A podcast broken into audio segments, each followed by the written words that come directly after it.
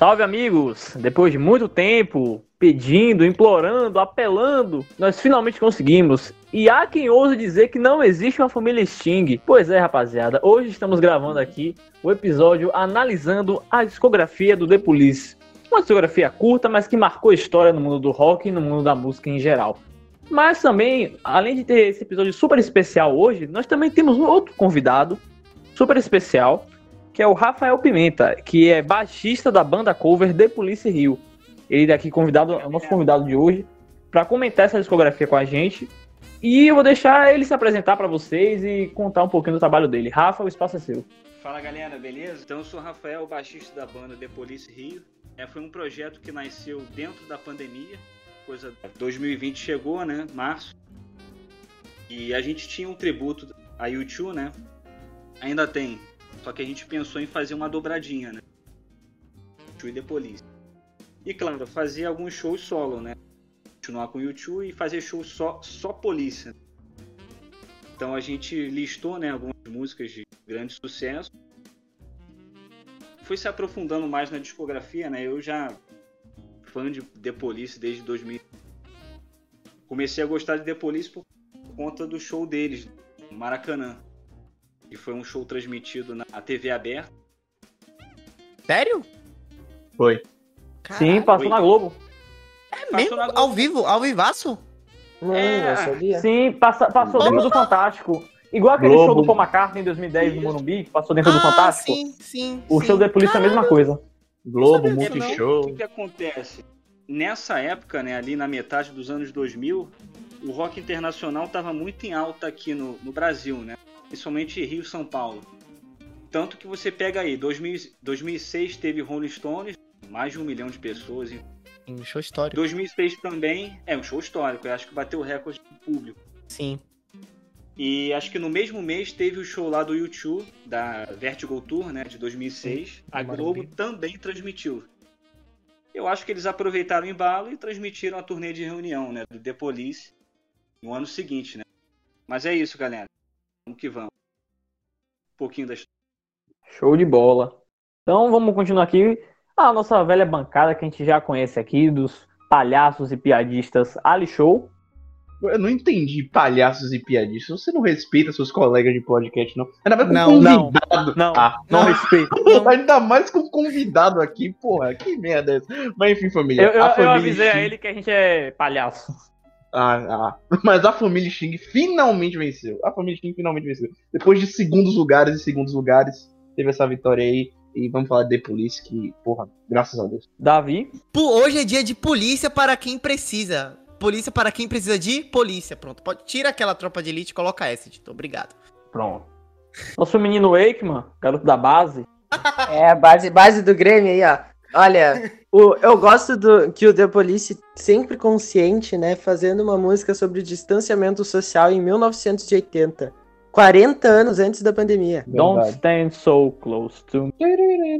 E, pra, e fechando nossa bancada, nosso aí girl, Thiago. Cara, eu queria contar uma, um uma breve história aqui é, sobre um relacionamento que eu tive, momentâneo. Ah, não. É, assim, um tempo atrás, eu tava ficando com uma menina, né? E eu já achava ela meio estranha e tudo mais. Ela gostava de ficar me perseguindo e tal, nas redes sociais. E uma vez ela me mandou no WhatsApp a música Every Breath You Take. Ela falou, tudo que, eu, tudo que eu acho sobre você está nessa letra. Depois disso eu dei um bloco nela e eu recomendo que todo mundo faça o mesmo. É, eu, inclusive, se a, se a pessoa ouve Every Break, You- Every Break You Take, a pessoa, ela. in- inclusive, isso se enquadra com a nossa querida Naja, Naja, né? Que se envolveu lá com o Neymar. Teve aquele fatídico episódio que a música estava tocando de fundo, uma infelicidade. né? E aquilo eu, de- eu devo admitir, a partir dali eu tenho um trauma envolvendo essa música que eu não consigo ouvir mais essa música, porque aquele vídeo é traumatizante. Aí vem e tá tocando aquela música de fundo, cara. Tipo, porra. Nada a ver, né? É, Mas tipo, obrigado, meu Deus. obrigado, Neymar, por popularizar Every Breath You Take entre os jovens. Sim, sim, sim, sim. Não, o Stranger Things fez isso. Né? Neymar só deu. o Ah, é, também, também, também. Em outra bolha da- dos jovens. Enfim, vamos direto pro assunto. É, a gente já falou muito de The Police aqui no podcast, eu principalmente, porque eu sou o chatão The Police. E lembra também que a gente já falou do Outlanders da Moore, No Em- primeiro episódio. no nosso primeiro episódio do podcast, que foi do melhores álbuns de estreia de uma banda. Mas se você não viu aquele episódio ou, ou quer re- reouvir a nossa análise, a gente vai aqui analisar esse álbum também. Mas antes eu vou contextualizar você primeiro que não conhece a banda ou conhece pouco. Quer saber como nem- esse rapidinho. álbum surgiu? Eu nem lembro o que eu falei naquele episódio, sério mesmo. Nem eu, velho. Nem eu. Então, então, se eu- Tem Já um falando ano. aqui. Já Eu falando nem aqui tava que nesse episódio. se eu falei mal do Outland Zamu, coisa que eu acho que não aconteceu, por favor, eu não estava ação, eu não estava consciente de mim Não, ali. eu, Tá. eu tenho certeza que não falei mal. Eu tenho certeza É, que não eu falei eu mal. também, mas só Não, retificando ninguém aqui, falou porque mal. nunca se sabe, ninguém né? falou mal. Graças a Deus. Eu acho que aquele foi É. o único episódio que todo mundo aqui realmente recomendou coisa boa em excesso. É, De fato. Depois disso foi só desgraça. Então deixa eu dar uma contextualizada rápida aqui, pra quem não conhece a banda, ou então não. Quem tem curiosidade em saber como esse álbum surgiu. É o seguinte, o ano era 1977 e o The Police era uma banda com Sting, Stuart Copeland e um guitarrista francês chamado Henry Padovani. Sim, o Andy Summers ele ainda não era membro da banda. Só que numa apresentação da orquestra de sinos tubulares de Newcastle, olha que coisa aleatória. O Andy era um guitarrista de apoio da banda. E os outros dois outros músicos de apoio eram o Copland na bateria e o Sting no baixo. Na época, o Copland, ele é, era de uma banda prog americana chamada Curved Air. E o Sting tinha uma banda de jazz fusion é, com seus amigos de Newcastle chamada Last Exit, onde o Sting também tocava baixo e era o vocalista. E eles se conheceram ali e tal. E o, depois de um tempo, eles, eles fizeram algumas jams, assim, ensaiando, brincando e tal. E certo dia, o, o Andy Summers estava no metrô e no vagão seguinte ele encontrou o Stuart Copeland. Milagrosamente, não por alguma coincidência, eles se reconheceram e começaram a trocar ideia. E o Copeland falou, cara, eu tô com uma banda aqui, tô começando um projeto de uma, de uma banda punk e tal. E gostaria de convidar você, porque vi que você toca muito bem e tal. E o, o Andy, a princípio, ele ficou meio receoso de aceitar, porque ele mesmo disse que nunca gostou do movimento punk. Nunca foi o estilo dele. Mas o Andy, pra quem não sabe também, naquela época ele estava um pouco mal das pernas no quesito financeiro, sua carreira não estava indo muito bem. Então, para dar aquele up de volta na carreira dele, trazer aquele ânimo de volta, é, ele aceitou o convite e foi participar do The Police, e naquela época passou a ter dois guitarristas, o Andy e o Henry Padovani. Porém, depois de um tempo, eles foram notando que o Padovani não era tão habilidoso quanto o Andy Summers, e o Andy fez um ultimato. Fala, olha, a banda é boa e tal, eu gosto de tocar com vocês, só que o outro guitarrista é um problema, ele não toca muito bem não, vocês Deus. ter que escolher, ou ele ou eu. Porra. Mandaram, mandaram o Padovani pra fora. E olha que, que audácia do Andy, sem moral nenhuma na carreira, fez um, um ultimato desse, né? Mas a gente sabe Vai- que músico com, músico com estrela, às vezes ele também tem um toquezinho assim de excesso Faixa de 10, confiança. faixa 10 e capitão. Faixa Summers. 10 e capitão, Faixa 10 e capitão, exatamente. E deu certo. Faixa 10, faixa 10, faixa 10. Não, E faixa depois camisa 10 e capitão. Oh, muito obrigado. E depois disso, o que que aconteceu? Eles se juntaram para gravar o primeiro single da banda, que foi Roxanne. A princípio, Roxanne não era uma, uma música punk. Roxanne era uma bossa nova. Pois é, o Sting fez uma bossa nova com Roxanne. E o The Police, eles sempre, eles sempre amaram a música brasileira. O Sting já veio no Brasil várias e várias vezes, tanto no The Police quanto no carreira solo. O Andy Summers é um fã exímio da música brasileira. Tipo, não é um cara que faz, tipo, pra ser político, pra, pra ser educadinho. Ele realmente ama a música brasileira. Ele vem ao Rio várias vezes, seja como guitarrista, como fotógrafo. Tem a banda cover de, do The Police, o Call The Police, junto com o Rodrigo Santos, ex-Barão Vermelho, e o João Baroni, do Paralamas do Sucesso. O, o Andy também já gravou um álbum de música brasileira com o Roberto Menescal. Então você vê que o cara realmente ama o Brasil, sem piada. E, tipo, ele disse: Bom, o que tá pegando agora no momento em Londres não é bossa nova, é o punk, mas também tem a, onda do reggae. O que, que eles resolveram fazer? Tocou um- um- ele tocou um riffzinho de reggae pra Roxanne, e eles misturaram com punk e assim surgiu a, a música que seria o primeiro single, single do álbum Outlandos da Moore, que veio a ser gravado naquele, no ano de 78 e lançado no dia 2 de outubro, aniversário do Sting. Comentem sobre o álbum. É, é engraçado porque eles pegaram o que tava bombando na Inglaterra, que era o punk, e o que tava bombando nos Estados Unidos, que era o reggae. Com o, o Bob Marley, né? O Bob Marley, ele tinha. Já, já tinha estourado, né? Se eu não me engano, é de 78, inclusive. O, aquele principal álbum dele, eles juntaram essas duas coisas de forma assim que eu acho que ninguém nunca imaginou em juntar punk com reggae, né? E, tipo, não é do nada. Você me falou que tinha um. um- eu não lembro se era o. An- Eu acho que era o Andy, que o pai era sul-africano, então ele já tinha esse negócio, assim, essa ligação com a África e tal. Se bem que, por mais que o, o reggae não seja africano, eu sei, tá, gente? A Jamaica fica na América, América Central. Mas, mas, tipo, ainda assim, Era ele ainda tinha. O Na verdade, não era o pai. Copeland. O É o pai dele não era africano, não. O pai dele era americano também, mas ele trabalhava pra CIA, ou era pra FBI.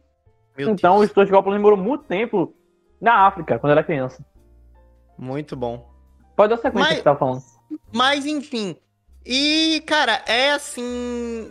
Um pouco impressionante e um pouco assustador também. Que, tipo, o primeiro single dos caras explodiu. É literalmente isso. É, é, é muito. Sei lá, é muito. Os caras tão fadados ao sucesso. Sabe? Que, tipo, o primeiro single do caras é Roxane, que é uma música belíssima. Sobre uma prostituta. Se eu não Isso. me engano. É a Exatamente. E, inclusive, a música ser sobre uma. a- inclusive, o fato da música ser sobre uma prostituta fez com que ela fosse censurada pela BBC. Olha E a aí. gente sabe que o povo gosta da polêmica. Então, o que era pra barrar o sucesso da música, acabou foi aumentando ela. Eles não estavam com Roxane, a música censurada pela BBC. E a galera ia querer ouvir ela. E, enfim, é, é assim, é o primeiro grande sucesso deles. é O primeiro. Tipo, cara, eu acho que a única banda que o primeiro. Que eu me lembro aqui de cabeça, que o primeiro single estourou. O primeiro, tipo, não é nem o primeiro álbum, o primeiro single. Se eu não me engano, a única assim que eu me lembro de cabeça foi o Radiohead com Creep. E é uma coisa muito difícil de acontecer antigamente, porque hoje em dia acontece a rodo, né? Mas antigamente. Olivia um- Rodrigo. É, Olivia Ah. Rodrigo tá aí pra provar. Acontece, hoje em dia acontece, mas antigamente, obviamente, muito mais difícil, né? Porque a informação era muito mais. Enfim. É. É meio. É meio impressionante isso, né? Tipo, cara, os caras lançarem o primeiro single e explodiu. E a Roxane do, do Ontlands da Mu. E eu tenho uma curiosidade sobre esse álbum. Porque o meu pai tinha esse álbum. Meu pai tem, tem. Meu pai é um grande fã de The Police, assim como a maioria das pessoas que viveu ali nos anos 80 e tal. É. Meu pai, grande fã The, Bol- The Police, ele tem, ele tem três álbuns. Ele tem o Ao Vivo, de 2008, e ele tem o, o, o Regata The Blank e o Ontlands da Moore. E eu sempre gostei de ficar mexendo nos CDs do meu pai, né? Foi assim que eu descobri o YouTube. Eu achava a capa do Action Baby bem curiosa. Tipo, o que, é que era aquilo ali? Aí eu botava lá pra tocar. E como eu sempre mexia nos CDs, tipo, eu comecei a ouvir música em CD antes de começar a ouvir música de forma digital. E o que me atraía eram as capas do álbum. E eu sempre tive medo, tipo, quando eu era pequeno eu sempre tinha medo dessa capa do The Policy, porque era- eram três sujeitos mal encarados com uma com essas cores assim meio mortas assim, um negócio meio, sei lá, tipo, eu tinha medo do que que eu ia encontrar e o nome era The Police em vermelho, tá ligado? Tipo, na minha cabeça eu ia encontrar algo bem, sei lá, pesado. E não sei, eu tinha medo, do- porque era na, na cabeça de uma criança era uma coisa bem pesada, assim. de- de- a polícia em vermelho e três sujeitos mal encarados na capa. E- Mas aí terminou que eu, é, mais tarde, eu fui ouvir o Outlands da Moore, que é o segundo que a gente vai falar bre- da- em breve nesse podcast. E de- depois de muito é tempo- esse, o segundo é o Regatta The Blanc. O Regatta The Blanc. Eu fui ouvir o Regatta The Blanc e, o, e depois, de, depois de muito tempo, eu fui parar pra ouvir o Outlands da Moore. É, e, cara, uma curiosidade que eu quero perguntar, eu não sei se eu- você ou se o, se o Rafa sabem. Cara, de onde que eles tiram esse, esses nomes, assim? Tipo, é sempre em francês, é uma coisa, uns nomes meio inesperados, assim, tipo. É, então, eu acredito, né? Eu não tenho certeza, que seja por conta da, da literatura. Né? O Sting, ele, é- ele foi professor, né? Uhum.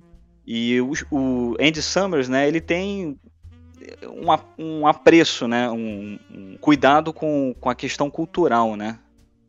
Eu acredito que, te- que tenha sido uma influência cultural. É, pode ser. São nomes bem assim. Os três primeiros álbuns têm nomes bem diferentes. Mas enfim. É, sobre o álbum. Sobre o Outlands da Amor. Puta álbum, cara, não tem nem o que falar. É, a- a- assim, uma coisa que eu até ia falar no início. Cara, eu, a discografia do The Policy, ela tem uma coisa. Eu acho que ela. É, tem, eles têm uma coisa muito. Porque, tipo, são cinco álbuns sensacionais. São provavelmente aqui. Vão ter médias altíssimas. Mas, pelo menos pra mim, não tem nenhum 10, assim, sabe? Tipo, não tem nenhum álbum. Tipo, por mais que todos os álbuns sejam muito bons, não tem um álbum que eu fale, puta, cara, esse álbum é um 10, sabe? Tipo, esse álbum aqui, ele merece um 10. Eu não sei com Ah, vocês. Pra Ah, mim, Arthur- o Outlanders da Mu é o que merece 10. É, vai- aí pra É- é- vocês. é o meu- tipo, Eu vou, eu vou a- o adiantar Rafa aqui. e o Arthur. Ah, pode falar. É o meu álbum favorito da Police. Eu, eu amo Outlanders da Mu. Porque pra mim é o que é para mim é aquilo que o The Police é, tá ligado? É rock, é reggae, é um som autêntico, é uma bateria eletrizante do Copland, é um timbre de guitarra do Andy Summers que veio influenciar toda a música pop dos anos 80. Isso ainda a gente vai falar mais pra frente lá no Zenyatta Mão Data. E tipo, tem hits maravilhosos, pô. Tem Can't Stand Lose You, que eu particularmente amo demais. Tem So Lonely. O álbum já Também. Next to You tem uma Lose You. pedrada. Sim, boa demais. Tem Through Hits Everybody. E as músicas lá do B, do álbum, também são boas. Como Peanuts, Born in the 50s e várias outras. Eu gosto demais. Pra mim, nota 10, já adianto aqui. Tu vai falar nota, Davi? Ah, então, é, é isso, cara. Se você colocar assim, porque foi o punk foi uma coisa muito rápida, né? Se você colocar e, tipo, em 78, você já tinham bandas pós-punk, você já tinha o The Cure, por exemplo, que era uma banda pós-punk.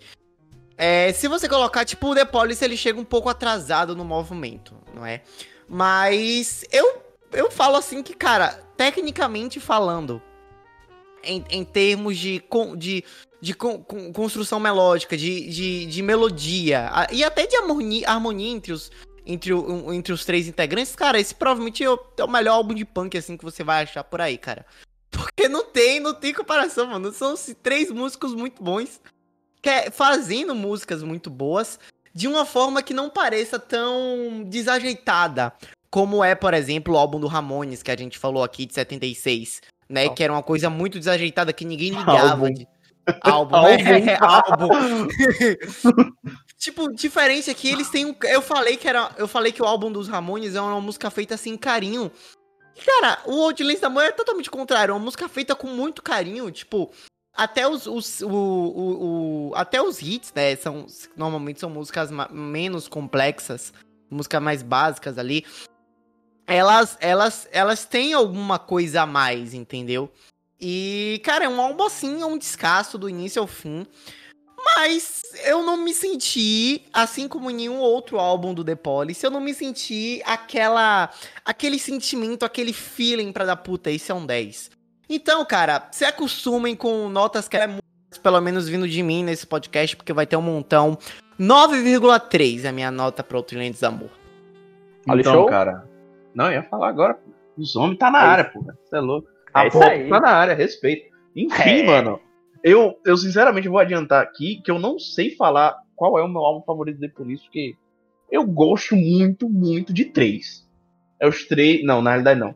Eu gosto muito. É, eu não, eu gosto de três, mas tipo, não são os três em sequência. É, vai ter um Ghost de Machine e um Reggae the Blank. Não é nem pra falar, mas já, já adiantando. É, mano, então. Porra, também teve Can't Stand Losing You saído como, como single, se eu não me engano. Cara, que musicaço. E ao vivo, velho, aproveitando que o Rafael citou o Ao o ao vivo dele. Isso aí. Puta que pariu, velho. Não só na versão na versão na Argentina, né, em River Plate, tem a versão deles em Atlanta. Tóquio, né, também. Isso que Ah, lá a de das Atlanta- antigas, né? Isso, que é de 80 83, se eu não me engano, Isso. que era na- 83 ou É, a 84. turnê foi 83, 84 a turnê. Isso. Cara, que é eles tocando. Porra, a versão da Argentina no, no, no estádio River Plate. É, cara, é totalmente um pouco mais reggae, mas aí em Atlanta. Eles misturam com parecem- Regata de Blanc no meio, faz a ponte Isso, Regata é. de Blanc. Nas, du- nas duas versões. Mas em Atlanta parece que os caras cheiraram uma carreira de pó inteira, tão muito acelerado. Ainda tem um backing vocal no fundo, deixa a música perfeita. Fica aí minha recomendação. Escutem a Na tem ambas- verdade, rapidinho, né? tem Ah. um show do Chico que ele tá cheiradaço de pó. Eu vou falar disso mais tarde. Cer- Qual que ele não tá cheirado de pó? Pelo amor de Deus, anos 80 ali. Quem não estava cheirado de pó nos anos 80? Mas enfim, Mas é um que tá, Volta. que tá muito evidente. Ó, tava no cardápio de todo mundo, tá ligado? é isso, cara. Anos 80 era Macarrão com molho sugo e cocaína. Isso. Mas enfim, voltando pro álbum, mano. Ne- Lado A perfeito, Next to You, So Lonely, que putz, puta reggaezinho massa. Ao vivo também é ótimo. Você vem ali no. Lado B, se eu não me engano, já abre com Can't Send Losing You, que é foda. Masoko Tanga, apesar do nome estranho, eu também gosto dessa música pra caralho. Fecha a música de, de maneira perfeita, Born in the 50s. Genial. Mas, cara, e- e- eu novamente, eu não sei dizer se é o meu álbum favorito, cara. Eu não tenho um álbum favorito assim do The Police, mas eu amo esse. Acho que o 9,5 tá muito bom. E, cara, daqui pra frente só tem, só tem coisa boa pra falar. Fala galera, então, é, já vão se acostumando, galera, porque, assim, de cara, eu até conversei com o Arthur, né, um- dia desses aí. É, pra mim, o The Police ao vivo é, é a alma da banda, entendeu? Então, assim, se eu for dar uma nota máxima, vai ser pra qualquer álbum ao vivo, né? Preferência o turnê de 2007 2008. Os álbuns de estúdio, né, eles, claro, é um registro, né, oficial e tudo mais a gente tem uma noção da música, só que os caras ao vivo, eles conseguem criar arranjos diferentes, né? As métricas diferentes também, os medleys também. Assim, é, é é surreal, né? Mas assim, esse álbum é um álbum mais cru. É uma mixagem um pouco mais vazia, né, entre aspas, né? Ele não tem tantos preenchimentos, né? Basicamente a voz, o baixo, a guitarra, a bateria, né, alguns backings não tem é, outros elementos assim de percussão, de, de teclado, não tem muita evidência, tem muita evidência isso. Mas assim, o, o meu destaque vai para Can't Stand Losing You, me amarro, Roxanne, é, Rolling My Life, porra, sensacional, principalmente ao vivo, não, não tem como fugir, né? É complicado. Mas é uma, é uma boa junção que é uma junção que, que fez muito bem, né? O, o punk raiz, né, inglês, junto com o reggae, né? Então é- é- essas duas forças, né, elas se casaram muito bem no The Police. E esse foi o combustível inicial. Depois a banda foi mudando um pouquinho o som, né, se tornando um pouco mais experimental.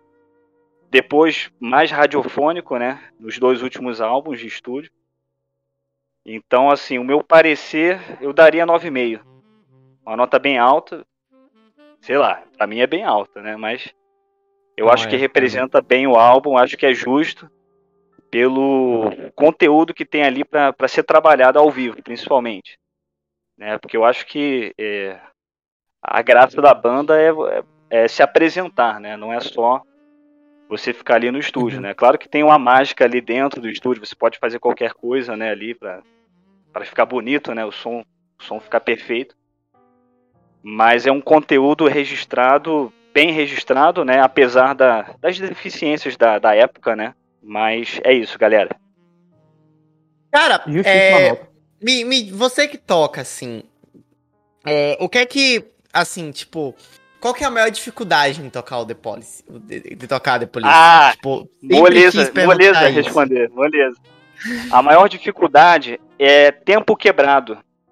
Nossa, Porque imaginei. assim.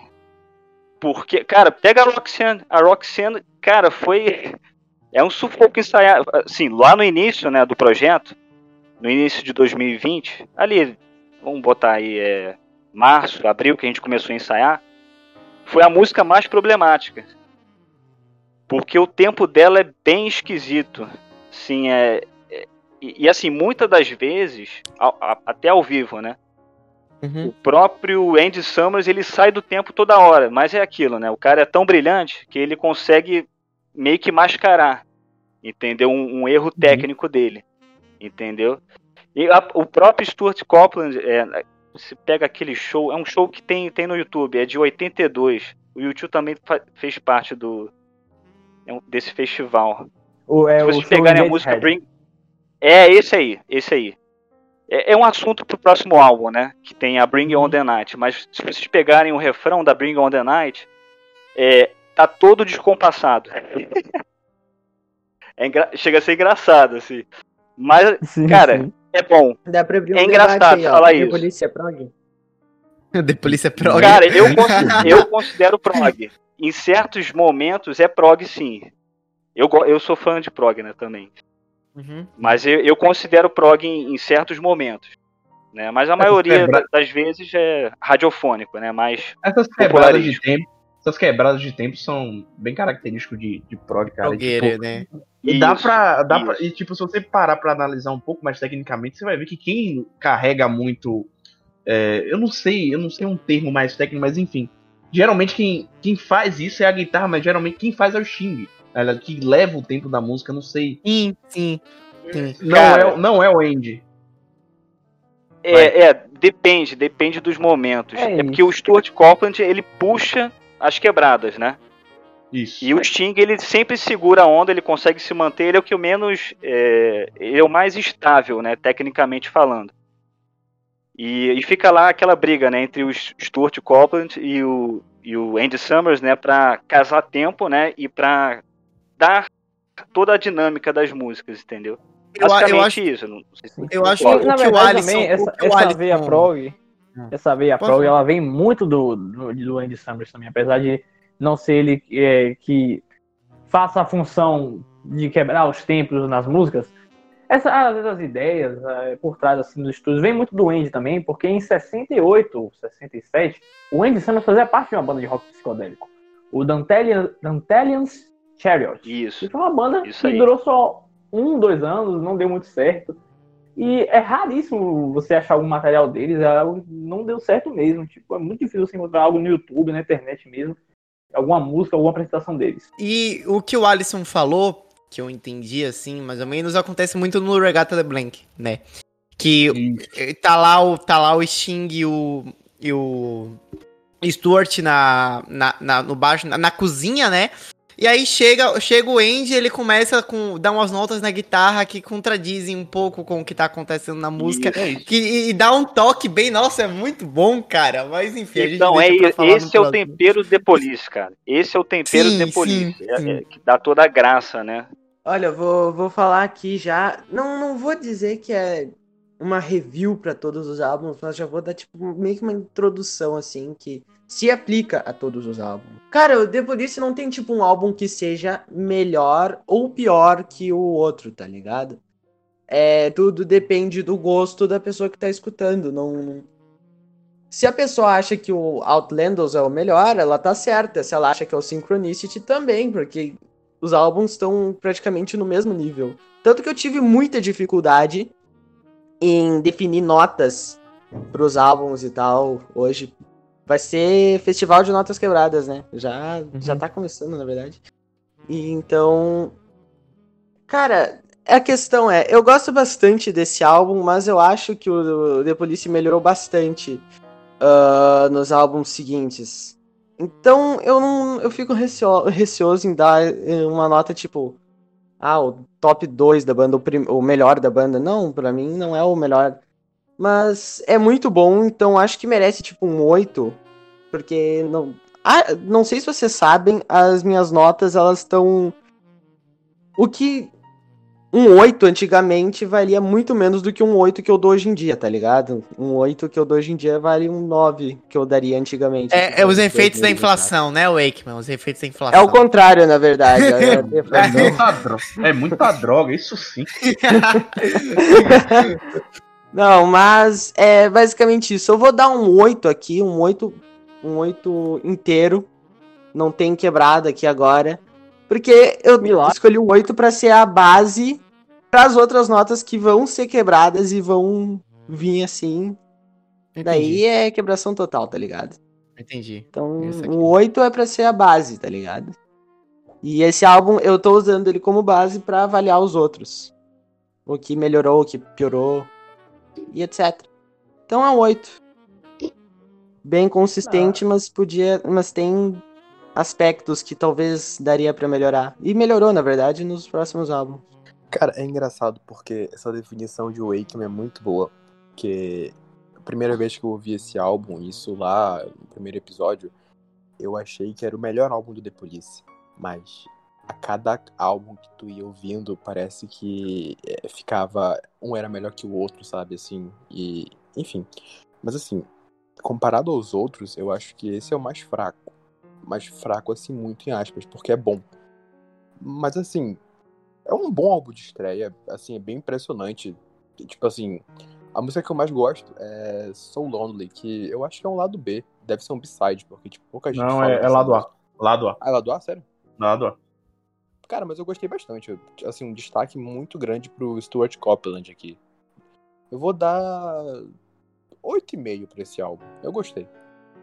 Eu acho que é porque as músicas, tipo, é o que vai em Roxane até eu acho que até o fim. Seguem uma mesma fórmula. Reggae, reggae, reggae, refrão, é. punk, punk, punk. Reggae de novo, punk. Vai nisso, sabe? Não que seja um demérito, muito pelo contrário. Até porque a gente tá elogiando bastante o álbum. E, é, e era algo inovador. Acho que até hoje é algo que meio único deles, tá ligado? Mas eu acho que tem esse meio que defeito, sabe? Pode, eu acho que pode gerar uma repetição que não, para mim não tem no Regado de Blanc, que é o próximo álbum. É, sim. E que eleva isso a uma coisa assim que tá. que fica muito melhor, não é? Que não fica tão repetitivo. Opa. Pronto, pronto. Não, não, Pronto. fica, não, não fica tão repetitivo quanto realmente é no. Realmente é no Outlands da Amor. Que é um pouquinho repetitivo, mas eu acho que eles resolvem isso no, pró- no próximo álbum, enfim. Então, a nota média dos remasterizados para o Outlanders da Moore, não sei traduzir Outlanders da Moore em português, sinto muito, desculpa, fica pra próxima. É Oh. 9.13. Nove, olha aí, ó. Ó, mais notas quebradas desse podcast. Estamos ó. quebrados aqui. Então, analisando, analisamos aqui o Outlanders da Moore, e o próximo álbum do The Police seria o que muitos consideram a obra-prima da banda, que é o Regata de Blanc. No- né, Em 79, o The Police já estava um pouquinho mais tranquilo do que no primeiro álbum. Porém, a pressão de fazer um álbum melhor era maior do que no primeiro. Pois no primeiro álbum, é, eles tinham que se provar e tal, mas no segundo álbum é que a gravadora pressiona de verdade. Pensa, olha, vocês vão vieram pra ficar mesmo ou são só uma modinha passageira? Então a pressão aumenta muito mais para gravar o segundo que o primeiro. Muitos artistas dizem isso. E o The Police tirou de letra isso aí. E em 79 também marca o início da febre The Police nos Estados Unidos. E que veio popularizar também a banda ao resto do mundo. Porque a gente sabe que os Estados Unidos, como um- uma grande potência cultural, o que toca lá toca no mundo inteiro. O que fez o The Police se popularizar. Em 79, Regata de Blanc fez isso, muito por conta do, do hit do álbum, que também é o single e faixa de abertura, Message in a Bottle. Que eu já adianto aqui que é maravilhosa, uma das minhas favoritas do The Police. O riff do Andy, eu acho que é algo, tipo, por mais que você tenha o melhor pedal, é, o captador sim. da Fender, é, o, o amplificador Marshall, o melhor equipamento que você tiver, você não consegue Não vai conseguir tirar o timbre da guitarra. É, você não vai conseguir. Desista. da gravação. Nem o próprio Andy consegue mais. Você vê que na turnê de reunião ele usa é, o som estava muito mais sujo, mais rock. E no, nos shows ao vivo o, não tinha tanto coros, então tipo assim, nem ele mesmo consegue replicar o som maravilhoso que ele fez no riff da, fa da faixa Message na Bottle na versão de estúdio. E tipo, é a essência da polícia, reggae rock e algo mais dançante, algo mais radiofônico. E eu gosto demais, cara. Eu gosto também é, dos outros hits da, do álbum, como por exemplo Bring on the Night, The Best, the Best to Be Without You, Regata de Blanc, que é o nome do álbum. E várias outras músicas também, o lado B também da, do álbum, tem muita coisa boa, como On Any Other Day, Death Wish, que tem o que o riff de baixo é igual o de Lose You, só que um um tom acima, Cara, e fica muito legal é, ouvir isso. Dum, dum, dum, dum, dum. É, eu Tem- amo o cê- Blanc. vocês ficam falando de, de Painkiller e de outras Sunday Bloody Sunday. Cara, No Time This Time tem uma entrada de bateria que puta que pariu, velho. Caralho, não é possível esse negócio, um negócio desse. É, é muito, tipo, é- é- parece um. Aquelas marchinhas de carnaval, sabe? Marchinha de carnaval, não, que o cara fica tocando assim, bem rápido. E Sei como parece é é. isso, às vezes parece um metromo também, porque é muito rápido, é muito certinho. Eu fiquei. É cara, é incrível do impressionante. Sim, é impressionante, é impressionante, é impressionante, é impressionante. E, cara, eu acho que aqui a gente já chega, eles já começam a. Sei lá, porque, tipo, essa, esse negócio do- da Police de misturar reggae e rock. É, é, é- Eu eu acho muito foda que eles tenham se arriscado a fazer isso, porque a probabilidade de dar errado Sim, era muito sim, alta. Porque são tá estilos totalmente Tipo, era muito fácil. Era muito fácil alguém, alguém da crítica chegar e E falar, isso aconteceu. esses caras têm E que isso dizer aconteceu. Eu vou aquilo. explicar agora. Eu Não, vou explicar agora aqui. E, tipo, muita gente falava, ah, quem quem era do, do punk, aqueles caras Em vão tocar francês. reggae. sim, sim, sempre em francês. E, cara, eu acho porque eles conseguiram equilibrar o tom certo das... É um comum. Principalmente no punk, né? Que todas as bandas punk fazem praticamente o mesmo som. Da mesma forma. É, pós-punk melhora isso, porque, tipo, as três principais bandas do pós-punk são totalmente diferentes. Ah, nossa, demais. Enfim, e eu acho que de fato o Regatta the Plank, voltando aqui, ele. Eu acho que ele atinge o auge, assim, do que seria a banda como, como um organismo só e uma ideia musical muito bem definida, um estilo musical muito bem definido. E, cara, eu acho que é um álbum assim que eu ouvo, eu ouço, ouvo, eu ouço ele sem pular nada, sabe? Todas as músicas são muito boas. É, destaque, claro, pra Walk on the Moon, Até é... é... Does Everyone Stare. Não, cara, tipo, é uma coisa assim que eu, eu, eu ouço e eu foda-se, tá ligado? Todas as músicas são boas, assim. Não tem uma música. É, é tipo assim, não é ruim, mas Mas tipo é, assim. dois com Star é do pianinho, né? É do pianinho. É, tudum, tum, tum, É, a, é a mais estranha. É a mais estranha do álbum. Mas mesmo assim, ela tem o seu valor, porque às vezes o álbum, principalmente o The Policy, que, que, que é uma banda punk, né? Que depois eles iam colocar sintetizadores e tal. Mas sintetizadores não chega a ser sintetizadores, né? Mas vocês entenderam. É, mas eu acho que é tipo. É, sim, ah, É sim? Aí, ó. bastante. É, sim. aí, ó. Aí É, você é vai- o vai- Pedal também. Eu curto Ah, bastante, né? O Bass Pedal. Ah, não, é muito bom. Ghost in the Machine é cheio de sintetizador. É, é cheio de sintetizadores, eles iam exatamente. mudar. O próprio E- Synchronicity também. Tem sample também. Muito sample. E isso é uma coisa que eu ia perguntar pra vocês depois. De- Lá, lá na frente a gente toca nesse assunto. Mas assim, eu acho que é aquela música pra tirar um pouco do clima do álbum que só tem punk e reggae, sabe? Tipo, pra fazer ali. Fala, olha, não, não é que tão, são todas as músicas. E eu acho que essa- a, todas as músicas não sejam. Não soam tão iguais assim. Como as músicas do Outland Amor soam parecidas. Eu acho que aqui a variedade é maior. Bring of the Night também, um reggae maravilhoso, com um refrão assim, a guitarra. Cara, imagina o Andy Pô, tocando aquela porra daquele refrão. Aquilo é Tá maravilhoso. Como é que ele não. Como é que uma pessoa tocando aquilo não estoura uma, não estoura uma corda, sabe? Porque eu que tenho uma mão bem pesada. Puta, eu fazendo aquilo ali, a corda da minha guitarra ia explodir. Esse, esse riff é difícil pra caramba. Ele faz no dedo. Nada de palheta, É. faz no dedo. Porra. É muito difícil, é rápido. Muito rápido. Ué, Percebemos aqui que Arthur então tem uma leve inclinação a guitarristas que tocam com a mão, não é, Arthur? Enfim. Com certeza. É, eu não gosto É. de paleta, eu sou fresco. Aí, ó.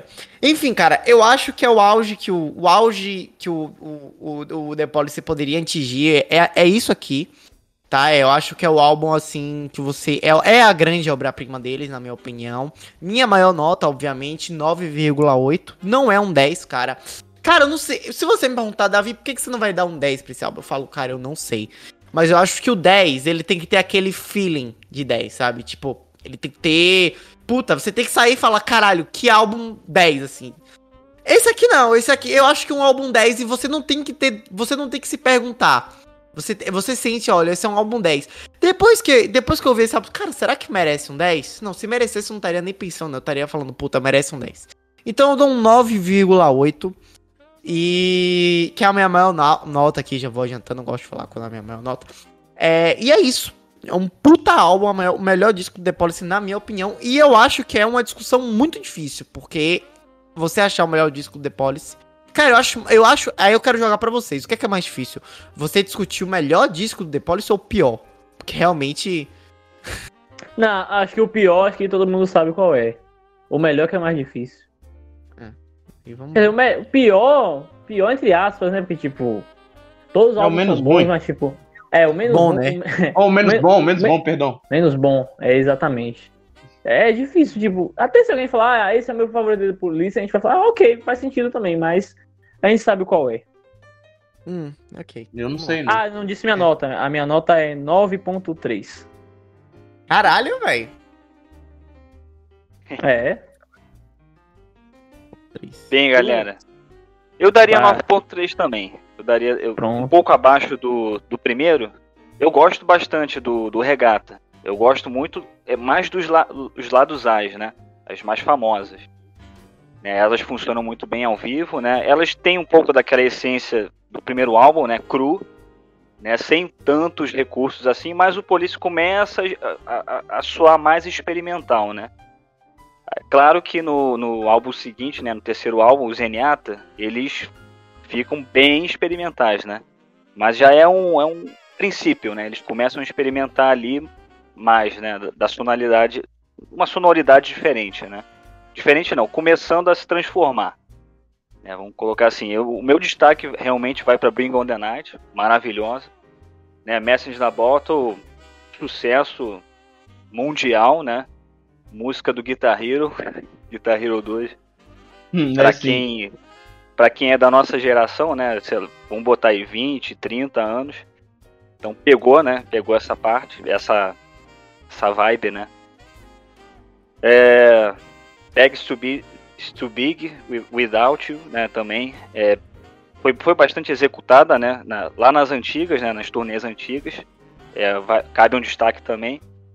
E a própria faixa título, né? A Regata The Blank, ela Bem, eles fizeram a, a- o medley, né, com a Can't Stand Losing You, que funciona perfeitamente, assim, fazem isso de forma magistral, né? E esses são os meus pontos. Um detalhe Cara, que eu é- falar também é que esse álbum, o Regata de Blanc, ele marcou uma coisa que não aconteceu no primeiro e que iria começar a acontecer mais pra frente, que era os outros membros es- escreverem músicas. Nesse álbum aí, o lado B tem umas duas ou três músicas do Stuart Falk. Verdade. É, pois, pois é. Verdade. O Inclusive, Xing tinha um. que... o Xing- Fale. Não, é que o Xing tinha um livrão de letra, não era isso? Uma porra dessa? Sim, sim, sim. Então, é, era, eu tô ligado. ele era muito enjoado pra deixar os outros colocarem as músicas no álbum também, porque ele só ele queria fazer as músicas, sabe? Ele não gostava muito das músicas dos integrantes. Algumas vezes ele tava Ele, certo, ele é outras muito ele controlador. Xing. Sim, sim, demais. É. A gente sabe. É. A gente sabe. É. Muito. É, mas o, o Regata marcou isso daí. Eu é, ainda.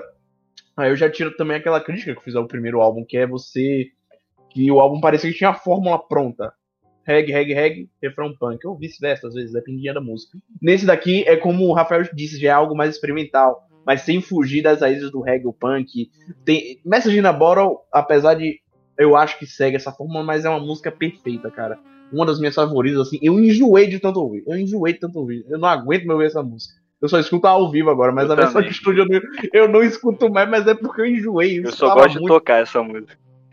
É, velho. E tipo, nossa, o riff que você parece que. É, como o Davi também já disse. Cara, eu fico abismado porque é um dedo, é dedo pra tudo quanto é lado nesse riff de Message in the Bottle.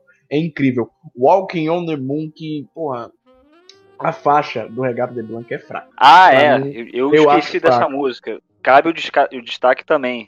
Baixo, maravilhoso. né, perfeita. Perfeita essa música. você, se Principalmente você ao vivo. comparar. Se você, isso. Se você comparar com ao vivo, essa faixa do álbum é fraca. Sinceramente. Ao Mas- vivo dá 10 a 0 Eu lembro quando É eu vi isso. Walking on the Moon pela primeira vez, foi a versão estúdio, eu Com não certeza. gostei. Eu achei, nossa, que Ela é muito lenta, parada. ela é muito. É, Exatamente. Agora, na É. versão em 2008, eles voltaram um, te- um tom, a música, e deixaram ela mais É, preenchida. bem Botou um, mais um- baixo. é, botaram O um famoso- samplezinho assim no fundo. Fizeram o, a guitarra do Andy tá com mais, mais coros, mais, mais, preenchi- delay. mais preenchida, Isso, mais mais a música.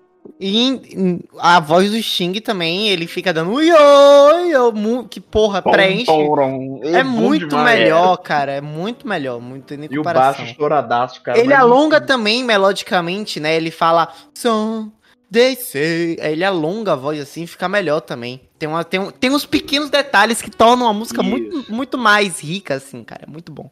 É que, é como eu A voz mais disse, controlada, né, do, do Sting, exatamente, mais técnica, né? Explorando Sim, um pouquinho sim, ali sim. do grave, né? Porque Exato. na versão Até de pela- estúdio é aquela coisa só agudo, né? Só agudo, agudo, agudo. até pela idade Aí você também, pega o cara, Sting com maturidade. É, ah, com certeza. já acaba certeza. desgastando, sabe? É muito desgaste. Você pega os primeiros álbuns de The Police, é só gritaria do Sting, né? É só no agudo. Vou, tô E voltando, agora ele tá.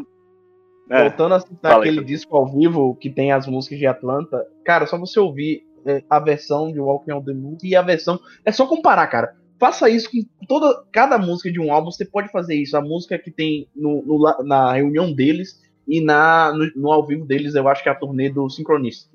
É diferente demais, é uma maturidade Isso. que parece que eles ganham, É. sabe? E então, Walking on Muito. the Moon pra mim é isso, porque a faixa deles em 2008 é perfeita, é perfeita, 2007, é em 2007 o álbum. É na Argentina, né? Isso, é, ah, é é, perfeita, perfeita, é perfeita mesmo. linda, belíssima. Também tem Regata de Blanc, que é uma faixa muito boa instrumental deles. Instrumental entre aspas, né? Que fica naquele. Yo, yeah, yeah. Mas enfim. Tem Death Wish, que já foi citada. It's Alright For You, que pra mim, porra, bem agressiva, acho muito foda. E fica naquele, naquele regzinho massa. E, enfim, cara, acho que um 9.7 tá bom. É, eu, eu- mas não sei se é meu álbum favorito. Eu não sei dizer qual é meu álbum favorito, mas eu acho esse até melhor do que o Outlandos do Amor. Mas, enfim, 9.7 aí pro, pro Regata de Blanc, pro Reg de Branco. É, o Rafa deu 9.3 também, não foi? É. Ok. Isso, 9.3. Esse álbum, eu acho que ele melhorou bastante em relação ao primeiro. Não vou dizer que ele é perfeito, né? Até porque não existe álbum perfeito, existe álbuns muito bons. É, mas ele é uma continuação perfeita, que é uma continuação que expande quase ou todos os defeitos do, do álbum anterior, entende? E esse álbum é quase uma continuação perfeita pra mim. Então, por isso, ele merece um 8.3, 3 décimos a mais do que o 8.0 do Outlandos.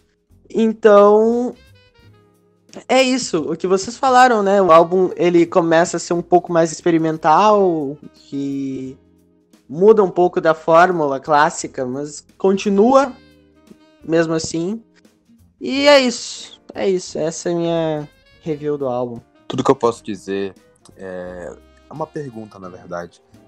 Que homem vocês acham que eu seria se eu não desse menos que 9 para o álbum que já abre com Message na Bottle? Você seria o Wakeman. Falei homem. O Wakeman é um garotinho, a gente, a gente Mas enfim, perdoa. cara, é tudo que eu tenho pra falar. Sensacional. 9. É poucas palavras. Muita. É. Sensacional. 9. 9, 9. 9. Beleza, então a nota média dos remasterizados para o Regata de Blanc ou Reg de Branco, para os não falantes da língua francesa, é 9.23. Olha aí, estamos aumentando, família. Então, aumentamos 10 décimos. Se, se, se o The Policy tivesse mais 9 álbuns. 10 décimos. É 0,10 décimos, né? Se o The Policy tivesse mais 6 álbuns, daria pra chegar em um 10 aí. O sonhado 10, a média 10. Mas Mas o Xing não deixou. o Sting não deixou. É. Pois é, família. Eu nunca vou te Então perdoar, vamos partir Xing. para o próximo. Nem Mas, eu, enfim, pode- nem eu. Você Pode continuar. Você parou no auge. continuar. A gente vai falar disso depois. falar disso. Enfim. E vamos agora partir para o próximo ano, o ano de 1980, onde o The Police grava às pressas, sim, às pressas, o Zenyatta Mondata. Por que às pressas, Arthur? Eu te explico, jovem Padawan. O seguinte, o The Police tinha acabado de terminar a turnê do Recado de Blanc. Isso lá em meados de 1980. E já precisavam gravar um álbum novo. Então, no pequeno intervalo que eles tiveram, eh, lá no, no meiozinho do ano, eles foram para a Holanda e gravaram lá o Zenyatta Mondata. Um álbum recheado de hits e que provou também que o The Police não tira férias. Do tempinho que eles tinham de intervalo de turnê, eles gravaram o Regata de Blanc e lançaram ele. Ou, perdão, o Zenyatta Mondata e lançaram ele. E que é um álbum que, além de ser muito bom, tem uma capa bem icônica, que é dos três olhando pro. Quer dizer, o Xing olhando pro, pro nada, o Copland olhando pra cima e o Andy olhando pra câmera. E o fundo laranja e azul com um triângulo entre eles. É uma capa azul. icônica porque é uma capa feia, né? Vamos, É vamos Exato, é, aqui. não tem nada a ver, nada com nada. Feia. Até tem a capa, feita- a, a capa também foi feita às pressas. É, né? isso aqui, tipo, É, você faz. capa Uma criança de 5 anos faz isso no Paint, tá ligado? Tipo, Eles também não entendem. A, a capa É o Eric Cartman, é o Eric Cartman montando a capa do disco cristão dele, né? É, Spotify, tá é. Sim, sim. Pronto, é isso. foi. É, os caras estavam totalmente Cartman das ideias. Mas o álbum, o The Police, ele tem, acho que ele tem uma mania, velho, de abrir todos os álbuns com hits. Quer dizer, exceto o Ghost... Não, tô, é, tô certo. O Ghost Machine abriu com o Spirit de Material Ah, World. Porra. É isso. É, Todos- porra, peraí. Todos os álbuns, menos o Synchronist, abre com hit. Impressionante isso. E abriu logo com Don't Stand So Close to Me, que é a música da quarentena, mas também era conhecida como a música do professor Tarado, que foi inspirada no livro Lolita, o bizarro livro de Vladimir Nabokov, que fala de um romance de, um- de uma pedofilia, não é um romance, não, é uma E um romance mesmo. incomum, né? Um romance Um comum, com- caralho. criminoso. Um romance é, um- criminoso. Romance de Criminoso. PC Siqueira aí. PC Exatamente. PC Siqueira, não queremos você aqui. É, e, o, e o que me assusta ainda mais é que o Sting era professor, como o Rafael já falou, o era professor de inglês antes de ser músico. E toda vez que ele ia tocar essa música ao vivo, ele falava: Antes de ser músico, eu era um professor de escola. E começava. tum, tum, tum, tum, tum, tum. Eu falei: Eita! Isso é Não, Graças a Deus, né? será? Professor da educação infantil. Tem Será? alguma coisa aí que a gente não sabe. Tomara que É. seja só uma piada de mau gosto. Tomara. Olha aí. Mas eu, eu, eu adoro o Zenyatta Mundata. Eu acho que é aqui que é o Police morre a fase punk. Aqui começa já a coisa mais post-punk, é um, algo mais experimental, às vezes mais prog mesmo, com faixas como Behind My Camel e Voices Inside My Head, que abria os shows é, do The Police nos anos, no começo dos anos 80. E eu gosto demais desse álbum, tem faixas muito boas, como tanto os hits, como Don't So Close To Me, Man in a é, The Du Du Du, The Da Da Da, que é uma música ma- mais, mais bobinha, são boas, assim como as músicas lá do B também são, como é, a própria. É, não é mesmo? Não se- oh, Voice Inside My Head, Bombs Always, escrita pelo Stuart Copeland, é, Driven to Tears, que eu amo, é, When the World is Running Down, You Make the Best of What's Still Around, que tem um nome enorme e teve seu clipe gravado no Rio de Janeiro. Olha, fica aí, Aí. o fato curioso. O clipe dessa música foi gravado no Rio de Janeiro e que na versão de 2008 fica en- a música fica enorme e o Sting espancando no baixo, dando uma aula de slap. É, Isso. Muita música É difícil, hein? Muita. Demais, demais, demais. Muita música boa. Eu amo o Zenyatta Mandato. É o meu segundo álbum favorito da Police, então minha nota pra ele é 9.8. Mas antes de passar a voz aqui, eu sei que eu estou monopolizando, assim como o Sting fazendo na banda, mas eu tenho que falar aqui rapidinho da história de Behind My Camel, que foi uma música escrita pelo Andy Summers, uma música 100% instrumental, que o Sting simplesmente odiou. Ele odiou tanto, mas tanto, que ele chegou a ponto de pegar a fita da gravação da música e enterrar no, no jardim da casa dele. Porque ele não, que- ele não queria tocar essa música de jeito nenhum, ele não queria de jeito nenhum que essa música fosse lançada. Mas o Andy Summers, que é um cara do interior da Inglaterra, cabra retado da peste, não, não come reggae pra ninguém, ele gravou o baixo da música. Ele, entrou, entrou ele e o, e o Copland de estúdio, gravaram a música Assume. e o, e o fez o baixo. hacks. Exatamente, foi exatamente isso aí. E o Behind My Camel, eu não gosto, vou ser sincero. O Andy é meu membro favorito da banda, mas não dá pra defender. Behind My Camel é muito estranha, tem um clima assim gostei, tenso, sabe, de Eu terror. gostei, eu achei bacana, assim. É isso, eu gostei, Nível- é em isso, nível- eu Em gostei. nível técnico, em nível técnico de guitarra é muito bom, mas Vamos não é muito técnico. agradável. É, falar de nível técnico, mas é, o- em questão de ser agradável de ouvir, não é muito não. E por incrível que pareça, provando mais uma vez aqui é, que a arrogância de Sting não pode ter espaço na banda, essa música ganhou o Grammy de melhor canção instrumental em 81. Aí, Xing, Família de cu. Online. Cara, Aí, é isso que eu ia falar. Não existe mais família Sting, existe família Andy Summers, porque a música é do caralho, tá bom? Foi, foi do literalmente, caralho. foi literalmente um. Xing, pau no seu cu isso aí. É, Foi, exatamente. tomando- Imagina ele indo lá receber o prêmio, tá ligado? Aí falou. Aí ele pensou, "Hum, como é que eu ganhei esse Grammy se eu enterrar a faixa no quintal? É. Mas, mas, tipo, cara, se essa música ela fosse tema, assim, de algum filme de terror, cult dos anos 80, ela seria é, em um pedestal talvez até muito maior. Porque a música realmente tem um clima. É, é, uma, é uma puta música instrumental. E ela tem um clima muito bom. Tipo, eu, eu gostei, assim. Não, é a melhor música do álbum, mas é, um, é uma puta música instrumental.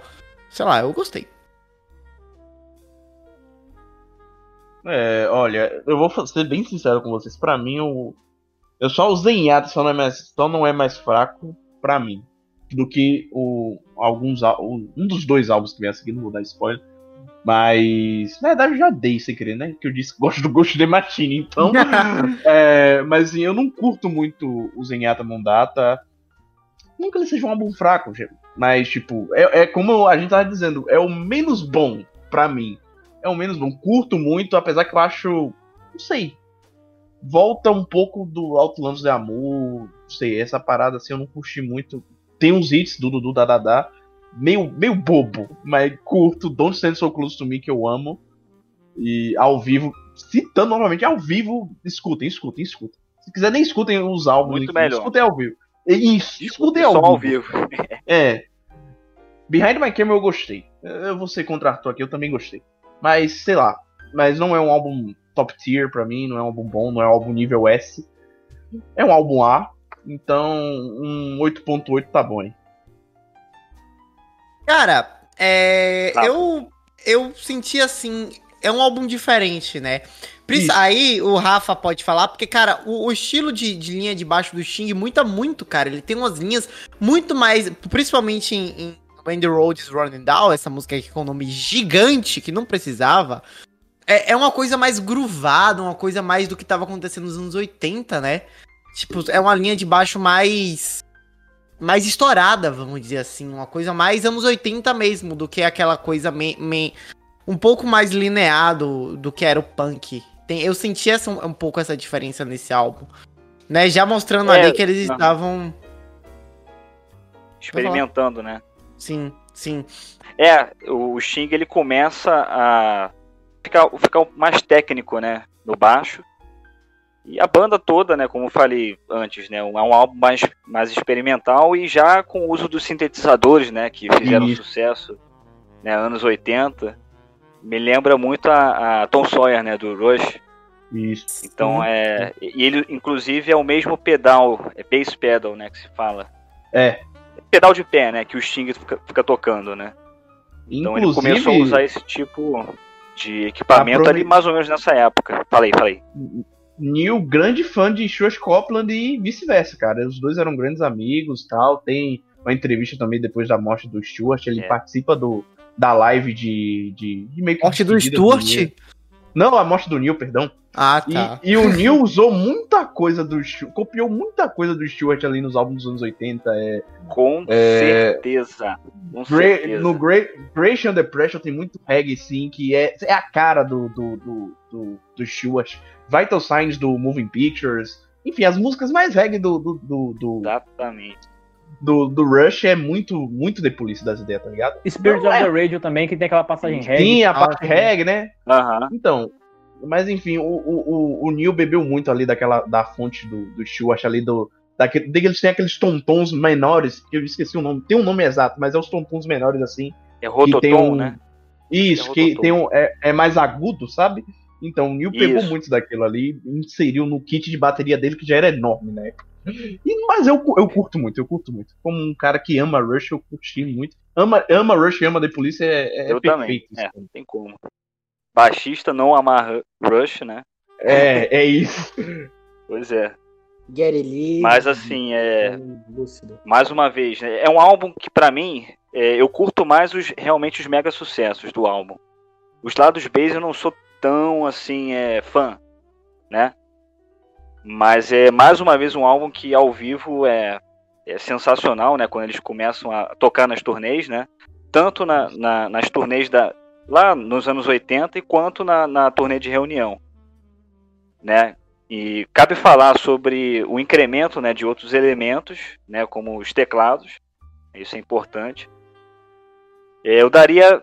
ah, deixa eu ver. Daria 9,5. 9,5 é uma boa nota. Justo. Cara, eu vou, eu vou dar um. Eu acho assim, é um- é bom, é um puta álbum, é um puta álbum. Ainda assim, é um álbum maravilhoso. E eu acho que, como o Rafa falou, tem esse fenômeno, né? Normalmente eu sou o cara ali que eu gosto mais dos B-sides, né? Eu, eu, eu, eu sempre me apego mais aos B-sides do que aos hits. Todas as minhas bandas preferidas são assim. A maioria das bandas que eu escuto, a- apego pra discu- a escutar a discografia, são assim. É, mas o The Police é uma banda que eu gosto mais dos hits, né? Do que a gente chama de lado A, do que dos lados É. B, né? Então. Eu, eu também sou assim. Eu sou que nem você, assim. As bandas preferidas, né? Eu, eu gosto mais do- das raridades, né? Uhum. Agora o The Police, ele é engraçado o The Police. Eu gosto muito, só que eu gosto muito, muito, muito dos grandes hits, dos grandes hits, né? É engraçado De- isso. Deve, deve facilitar pra caramba, assim, na, na hora de fazer o set list pra fazer um show, não é? É. Ah, é. É, que- inclusive. Fala, fala, fala. Não, porque, por exemplo, você faz um, um show do YouTube, puta, você tem um bocado de pérola ali que você pode colocar, né? Você pode colocar um Zurupa, você pode colocar, sei lá, uma música do lado B do Joshua T, Exit, alguma coisa assim. É, não sei, é, Love is Blind. Guns Country. Aí, você do- pode colocar em Chatwin. Culture, você pode colocar Seconds do. Você pode colocar. Você tem um- Pô, várias pérolas perdidas ali na discografia do YouTube, que torna muito difícil você escolher o setlist. Porra, é verdade. Né? Eu, sempre, eu sempre penso nesse lado É, assim. é bem e- difícil. Agora, É com The. Policy, eu acho que deve ser mais fácil, né? Não, claro, pelo fato da discografia ser menor, mas porque eu acho que o The Policy, você consegue se apegar mais ao, ao lado A da banda. Porque o lado A da banda é de fato muito bom. É. É. Inclusive, a gente fez até uma enquete no nosso Instagram, né, da banda. A gente botou assim: é, você curte mais, vocês curtem mais os grandes hits ou as raridades? Ninguém votou nas raridades. Ninguém. Caralho. Sei lá, mais de 50 votos. 50 votos nos grandes hits. Aí, assim, o recado tá dado, né? Hum. Mas Ao assim. já o- sabe, né, mano? Exatamente. Agora, é, pois é. É, assim, o, o The Police, ele funciona de forma perfeita quando é dividido, né? Qu- Quando a gente toca, né? Faz YouTube e The Police. Ele é perfeito, né? Um show só Police, né? De uma hora e meia até duas horas, ele é mais difícil do público digerir, assim, para ser bem sincero. Pra gente é um maior prazer, né? Porque os elementos instrumentais é- são incríveis, né? Mas é, é complicado, assim, porque a gente tem que ficar olhando assim, pô, essa música aqui é muito rara. Vai ter que tocar, não tem jeito, porque tem que dar o, o, o, O o- tempo, né? o horário do show, né? Exatamente, porque assim, o que acontece? Só abrindo parênteses, né? E na turnê de 2007, 2008, vocês repararam que as músicas tinham o quê? 5, 6 minutos, né? Bem Porque é muita repetição, muita repetição, muita repetição. Eles podem fazer, porque uma repetição, né? Enfim, o Sting, o trio, né? Uhum. Eles fazendo é diferente de uma banda tributo, né? Pelo amor de Deus. Exato. E, tipo, na turnê É de reunião tinha muita coisinha que eles colocavam assim no meio da música, sabe? Walking on the Moon é um perfeito exemplo disso. É, Don't Stand So Close to Me, eles incrementavam mais a música. Roxanne, que é uma música exatamente. repetitiva, e chega a ser, a ser um pouquinho chato. nove minutos, né? Oito, nove Isso, minutos. nossa, é, não, é porque tem o, o final que o povo tá batendo palma e demora pra começar King of Pain depois do álbum, no caso do álbum. Mas, cara, é algo que Ah, é eles adicionam mu- muita, muita coisinha ou outra, mas fica muito bom. Muito bom, por isso que eu amo esse álbum, cara. O, o ao vivo deles Muito bom. é um dos álbuns até que eu mais escutei no Spotify, juro pra você.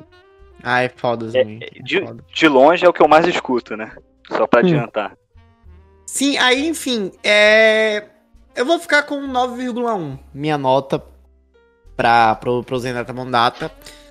Que, é, cara, pra vocês terem ideia, da- da- dos três primeiros álbuns, foi a menor nota, 9,1. É e ainda isso. assim, puta, pra vocês verem o nível da, da coisa, né? Enfim. Cara, te dizer Cara- que apesar dele ter, assim, Ah. uma das músicas que eu considero as mais bobas da história do rock no geral, que é da, da, da do Dudu, que, tipo, eu não sei pra que essa música existe. Sinceramente, velho, é meio desnecessário, mas enfim, segue o jogo. Mas assim. Mas, cara, eu não entendo por que, que a galera meio que não gosta, assim, entre aspas, desse álbum, tá ligado? Eu, eu gostei bastante, assim. É aquela coisa que eu falei, que o Wakeman falou por mim, na verdade, no início. Cada álbum parece que é melhor que o outro, mas assim, chega o próximo álbum e é melhor que o anterior. É nesse naipe, assim. Cara, eu gostei bastante. É, a faixa instrumental que vocês falaram, Canary in Colmini, realmente, ela me, deu muito essa vibe de filme de terror, assim, do final dos anos 70 e 80, por aí. Mas, Behind cara, My Camel. Can Canary na Coleman é outra música. Como é? Isso, isso. O que eu falei? Canary na Coleman é, é, uma, é uma outra. Ela tem voz. Ela tem engraçado essa música. Ah, Ela não, tem um confundi. vocal engraçado. Confundi, desculpa, muitas drogas na cabeça, enfim. enfim, cara, eu gostei bastante. Main, a Suitcase, Don't So Close to Me, tipo, né, um puta de um hit. E When the World is Running Down, You Make the Best of What's Still Around, são acho que eu destaco. Eu gostei bastante. Eu vou dar 9,5 também. Cara, eu vou Eita, dizer que esse álbum. abaixo. Opa, tá, foi mal. Eita, muito próximo. Cara, eu vou dizer que esse álbum é o meu favorito do The Police, mas por muito pouco. Que pra mim a. A batalha é entre o Regata e o. E esse aí, né? E esse aí ganha por muito pouco, assim, um décimo. Eu vou dar um. Já vou dar spoiler da nota, que é o 8.4. Que é só um décimo a mais do 8.3 que eu dei pro álbum anterior. Ahn, eu gosto bastante tanto dos hits quanto das músicas um pouco mais raridades do álbum. Mais que eu goste mais dos hits do que das raridades. Mas. O álbum, no geral, é bem bom. Mesmo que ele tenha sido feito às pressas, tá ligado? Às vezes, quando a gente tá sob pressão, às vezes sai alguma coisa boa, tá ligado? Uhum. E esse álbum é a- prova disso. E tem muita coisa que já devia estar pronta, sabe? Algum restinho, algum Sim, riff sim. gravado. É, do- deve ter sido não muito foi pro réplica regata. Talvez alguma sobra do, do regata mano. mesmo. Sempre, sempre tem isso aquilo. Mas enfim. Pronto. Então a média dos remasterizados para o Zenyatta Mondata, que não tem tradução literal em português, é 9.18. Vamos nessa. E então, partindo para o ano de 1981, nós temos um icônico álbum do The Police, o Ghost in the Machine. Em 1981 também começa uma parte triste da banda, que são as desavenças entre os membros. É, a mídia inglesa e a mídia americana também no geral, é, ela focava muito no Sting, sabe? E os outros membros reparavam isso. Às vezes até o próprio Sting falava, não, você, o, às, às vezes tinha umas perguntas tendenciosas que os caras faziam tipo, é, imaginando que o Sting ia seguir carreira solo logo. Ele falava, não, essa pergunta aí você faz pra separar a gente, pra fazer a gente brigar e tal. Eu não vou responder esse tipo de pergunta. E tipo, isso às vezes era verdade, mas também vezes a galera pressionava muito em cima. E o que às vezes gerava alguns atritos. Os atritos geralmente foram por isso, do, do estrelismo do Sting, que queria controlar tudo. Às vezes é também por conta do ele e o Copland tinha muitas divergências musicais, de ideias.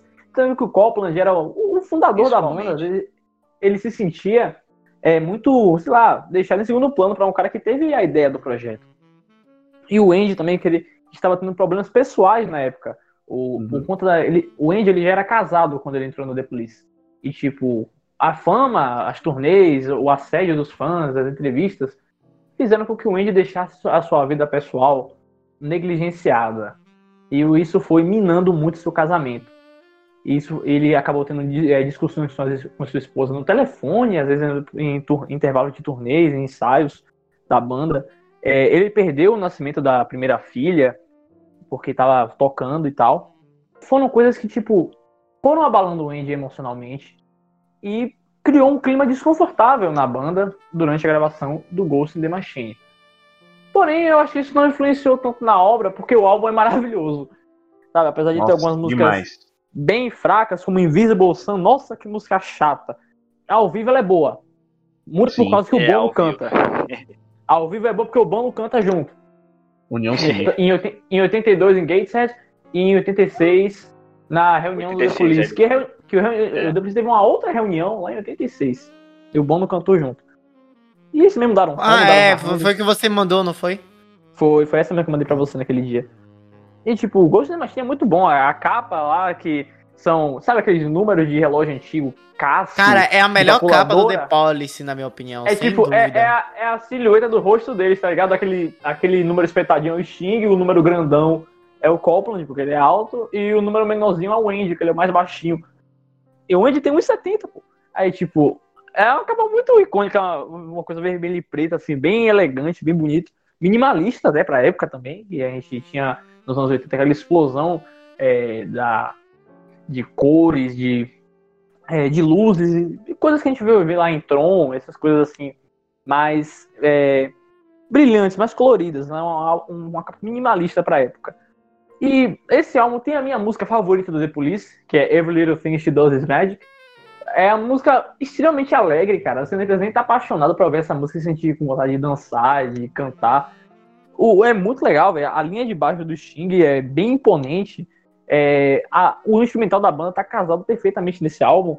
E o clipe é legal também. O clipe é legal, o clipe é animado. eles Cara, eu vou te eles dizer que. eu Gravaram na que um África, choque, foi na assim, Jamaica. Sabe? Você tive, teve muito que. Quer É, que eu tive um choque assim, porque, tipo, eu vi essa capa e eu passei anos achando que essa capa era do Depeche Mode, tá ligado? Nossa, não é porque o Depeche Mode tem um Great Hits do Depeche Mode que tem uns números parecidos com isso mesmo. Você não, tipo, é normal assim, porque é bem parecida. É bem parecida. E, tipo, tem outras músicas boas também, com, já abrindo com Spirit in the Material World, que é boa demais. Tem, é, a partir desse álbum também, o The Police começou a utilizar instrumentos de sopro nas suas músicas, como foi o caso de One Word, que é muito legal. Demolition um, Man. Demolition, Demolition Man. Man, sensacional. Puta o Sting tocando sax. O Sting tocando essa sax em é Demolition Man, sensacional, velho. E, e o A baixo. linha de baixo também é muito boa. Mas eu acho que e o pior é que quem toca o baixo nessa música é o Rory dele, se eu não me engano. Não é isso? Sim. Uma porra dessa. Do estúdio. Sim, sim. Cara, mas essa música é foda. Eu É esqueci foda. o nome do road deles. É é David alguma coisa. Não, não, nome. David Trickle? David Trickle? Acho que é, acho que é ele, David Trickle, ele foi ele mesmo. Que, tipo, Engraçado ele- que a linha, a linha de baixo do Demolition Man é do caralho, né? Tipo, Demais, Nossa. demais. E ao vivo, então em 2008, que eles mudaram, explicado. mudaram o arranjo. Espetacular, velho, espetacular.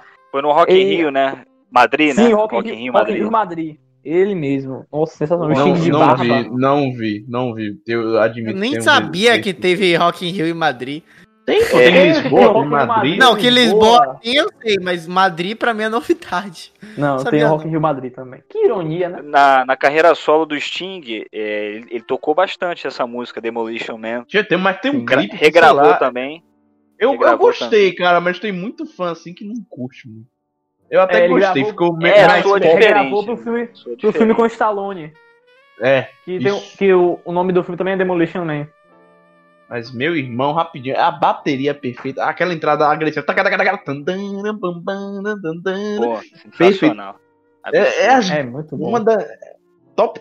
Tem duas músicas que estão no meu top 3 de músicas favoritas. Duas são desse álbum, que é Spirits in Material World, que porra. O meu azar. Meu azar é não estar no, no, álbum do também. Rio. Meu azar é não, é não estar no álbum do, ao vivo de River Plate, cara. Pra mim deveria estar.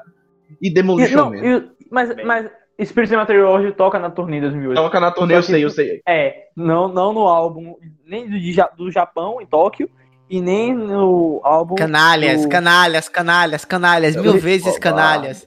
Covardes. de Buenos Aires. Demagogos. demagogos da música. É, e outra coisa aí pra destacar que desde 80 aí, então já existia o Sarda Press com o The Policy, né? A mídia aí, a mídia querendo covardes destruir da a nossa banda. Covarde da imprensa. Mas explique, rápido, só explica o que é Sarda Press pro nosso convidado aí que É. não é daqui. É porque, Rafa, aqui o presidente do Vitória e os torcedores do Vitória, eles acham que a mídia baiana é coisa a favor do Bahia. Não sei se você é muito chegado ao futebol.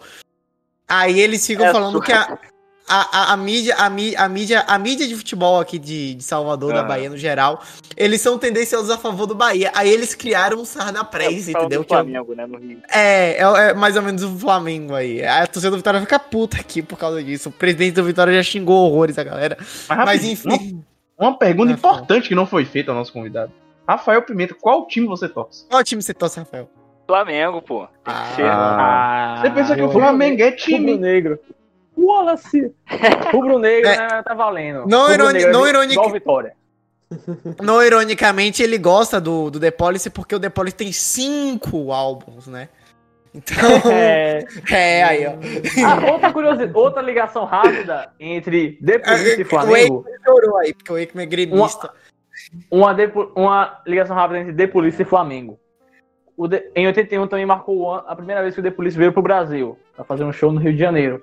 Foram dois shows, dois shows na verdade. Inclusive, o, a promo desse, dessa turnê passou no Fantástico exibindo o clipe de Live Little Things Does Is Mad. É, o The Police fez dois shows. Acho que foi um, no, um na, na terça-feira e outro na quarta. À Porra. noite, tipo, no Que Maracanãzinho. Que É, pra que diabo- show. é isso. É isso. O, o primeiro show o da terça-feira lotou. O segundo, é mais ou menos. É, Porque, tipo, Foi lá, o aonde? número- Foi no Maracanã? Maracanãzinho, do, do, Ah, do vôlei. O primeiro lotou, o segundo foi mais ou menos, sabe? Porque não- o The Police não tinha fã suficiente no Brasil pra lotar duas vezes. É, quando voltaram em fazer um show só, 2007, é, quando voltaram em 2007, meu amigo, dava pra lotar o Maracanã duas vezes. Cara, são Maracanã, poucas bandas que sabe? conseguem lotar dois dias seguidos, né? Aqui no Sim, Brasil. sim. Não, é, não é muita banda que consegue fazer isso, não. E, e É tipo, porque a gente não quando- tem muito essa cultura de dois finais de semana seguidos, assim, de de show. fato, É, de fato. Aqui é uma vez, perdeu, já era. Só É, na próxima é isso. turnê. E tipo, quando é, o, o, o Police cantava Every Little Thing Does Is Magic, e chegava aquela parte do Io, Io, a tor- ah, o público do, do Maracanãzinho é, cantava Mengo, Mengo, porque o Flamengo naquela época tinha sido campeão da Libertadores e, campe- e campeão mundial em cima do Liverpool. É, mundial tipo, o, o hype do Flamengo no Rio tava enorme, a galera era o time mais querido da cidade no momento, e quando o The Police chegou cantando Io, a galera cantava Mengo. Então, tipo, foi, foi uma coisa muito legal, que provando de novo essa, essa É ligação. tipo a galera cantando Brasil. naquela música do Megadeth lá. Eu acho que é. Eu não lembro qual é a música, mas tem um momento que o Dave Mustaine ele fala So Courageous. Aí a galera canta Sou Corinthians. Que merda. Que merda. E Arthur, outra pergunta importante: quais são os times dos nossos queridos amigos aí dos polícia? Eles têm. Eu sei que o- Ah, você sim. já falou que o Xing torce pro Newcastle, não é? Tinha um negócio desse. Isso, o Xing, o Xing Newcastle. torce pro Newcastle. Não é muito ligado no futebol É. e tal, mas é o Torce. pro time da cidade. O É. Stuart Copeland, ele não é chegado ao futebol, é chegado ao cricket. E o Andy Summers não é ligado a esporte nenhum. É, isso- é só em céu, né? É só o isso, é. esporte dele é tocar guitarra. O esporte O dele é esporte tocar dele é tirar dele é- foto em preto e branco. Tirar foto em preto e branco, exatamente. Eu sigo ele no Instagram, ele só fica postando foto em preto e branco. Mas enfim. É, e. Cara, Ghost the Machine, eu acho que é uma, uma mudança que a banda tava precisando. Não é? Eu acho que, tipo, já tava meio. Eu acho que eles ficaram de saco cheio de fazer aquele punk. E eles partiram porque, pelo que tava em ascensão na época, fizeram a aposta certa, botaram um bocado de sintetizadores na música. E ficou o álbum, o álbum mais diferente aí da, da, da, da discografia da banda. E eu acho que eles precisavam disso. Eles precisavam de um álbum, assim, do preto no branco, entendeu? De um uma coisa pra diferenciar. E é um álbum foda. É tipo, porra, vou ficar repetindo aqui o que eu falei três vezes.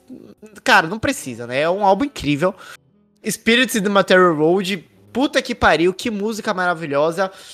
É, o- a linha de baixo de Demolition, Dem- Demolition Man também muito boa. É, Invisible Sun, vou defender aqui, eu gostei da versão de versão de, de estúdio, achei ok. Mas eu acho que aqui tem uma coisa que eu acho o lado B desse, ado- de- desse álbum pior do que o lado A. Acho. Eu achei um álbum mais desbalanceado do que os outros É, álbuns do The É, isso, costumam isso é ser verdade. né? Então, mas mesmo assim, eu acho que o lado A compensa muito, porque até a- até é, Too Much Information, puta, mano, é só música foda, tá ligado? É só música boa. E, cara, minha nota pro Ghost Machine eu vou dar um 9,2. Eu vou dar uma nota maior, um, um décimo maior do que o Zenata Mundata, mas ainda assim menor do que os outros dois primeiros, mas ainda é o 9,2, né? Então, É altíssimo. altíssimo. Deixa eu, fazer, deixa eu fazer um adendo rapidinho aqui também. É que o Ghost Machine marca uma coisa pra mim que é o amadurecimento é, lírico do The Police. Que não tem música de amor, além de Everything She Does Magic, no Ghost in the Machine. Porque é a única música de amor é Everything She Does Is Magic. Porque, Quem que era o tipo, letrista da banda? Era o Sting. Ah, era o Sting. Sting. E tipo assim, era uma coisa que a gente já vê no Zenyatta Mundata, um amadurecimento, já falando mais de é, temas da vida, algumas críticas sociais, como por exemplo de Driven to Tears, lá no Zenyatta.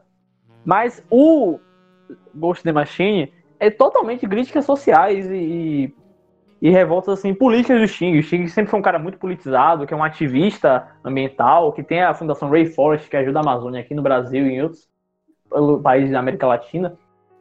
É, e que também sempre foi um cara que sempre é, se posicionou pelas causas humanas, contra a ditadura de Pinochet no Chile, e sempre se manifestou assim é, politicamente, nunca teve medo de se expressar.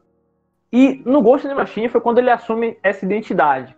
Como, por exemplo, Spirits in the Material World, que fala, nós É, somos apenas espíritos bem- no mundo. é que o nosso dito líder fala por nós, tentando nos aprisionar com palavras, sabe? É, Humanize Yourself, que é uma música totalmente revoltada com a sociedade, e é a única música da polícia que tem palavrão, é, é, é The Fucking Count, um negócio desse assim. E também tem outras músicas, o Invisible Sun, que fala da questão lá da guerra da Irlanda, das Irlandas, e mostrou vídeos da guerra das Irlandas. Eu acho que Invisible Sun inspirou Sunday Bloody Sunday, me corrijam se eu estiver errado. De certa forma, direto ou indiretamente. E, e você percebe aí que o Sting ele já, já passou já daquela fase assim do punk, de letras bobas, de dedu, dudu, dedá, dadá. Agora ele quer pedrada. Ele quer dar tapa na cara da sociedade. É o álbum politizado do The Police. Ah, tá bom. Eu só tinha esquecido de dar a nota é, 9,5 aí pro, pro Ghost in the Machine. Pronto, pode falar, Rafa. Minha nota é 9,5. Ah, beleza. Bem, concordo com tudo que vocês falaram sobre esse álbum, né? Ele, ele também é um dos meus preferidos, assim, de estúdio. É um The Police mais maduro, né? Além dos sintetizadores, né? Você vê muito naipe de metais, né? E em 82 você vê um uma banda, né, de suporte por trás, isso ao lado naipe de metais, percussão, backing vocal, né? Bom demais. Então, e assim, ele ele é muito é, foi um assim, uma grande evolução, né? Ele saiu daquela coisa bem experimental, né, do ZNA Eu- e foi para algo radio Eu até. Vai, vai. 9.7. Eu até acho, Fala.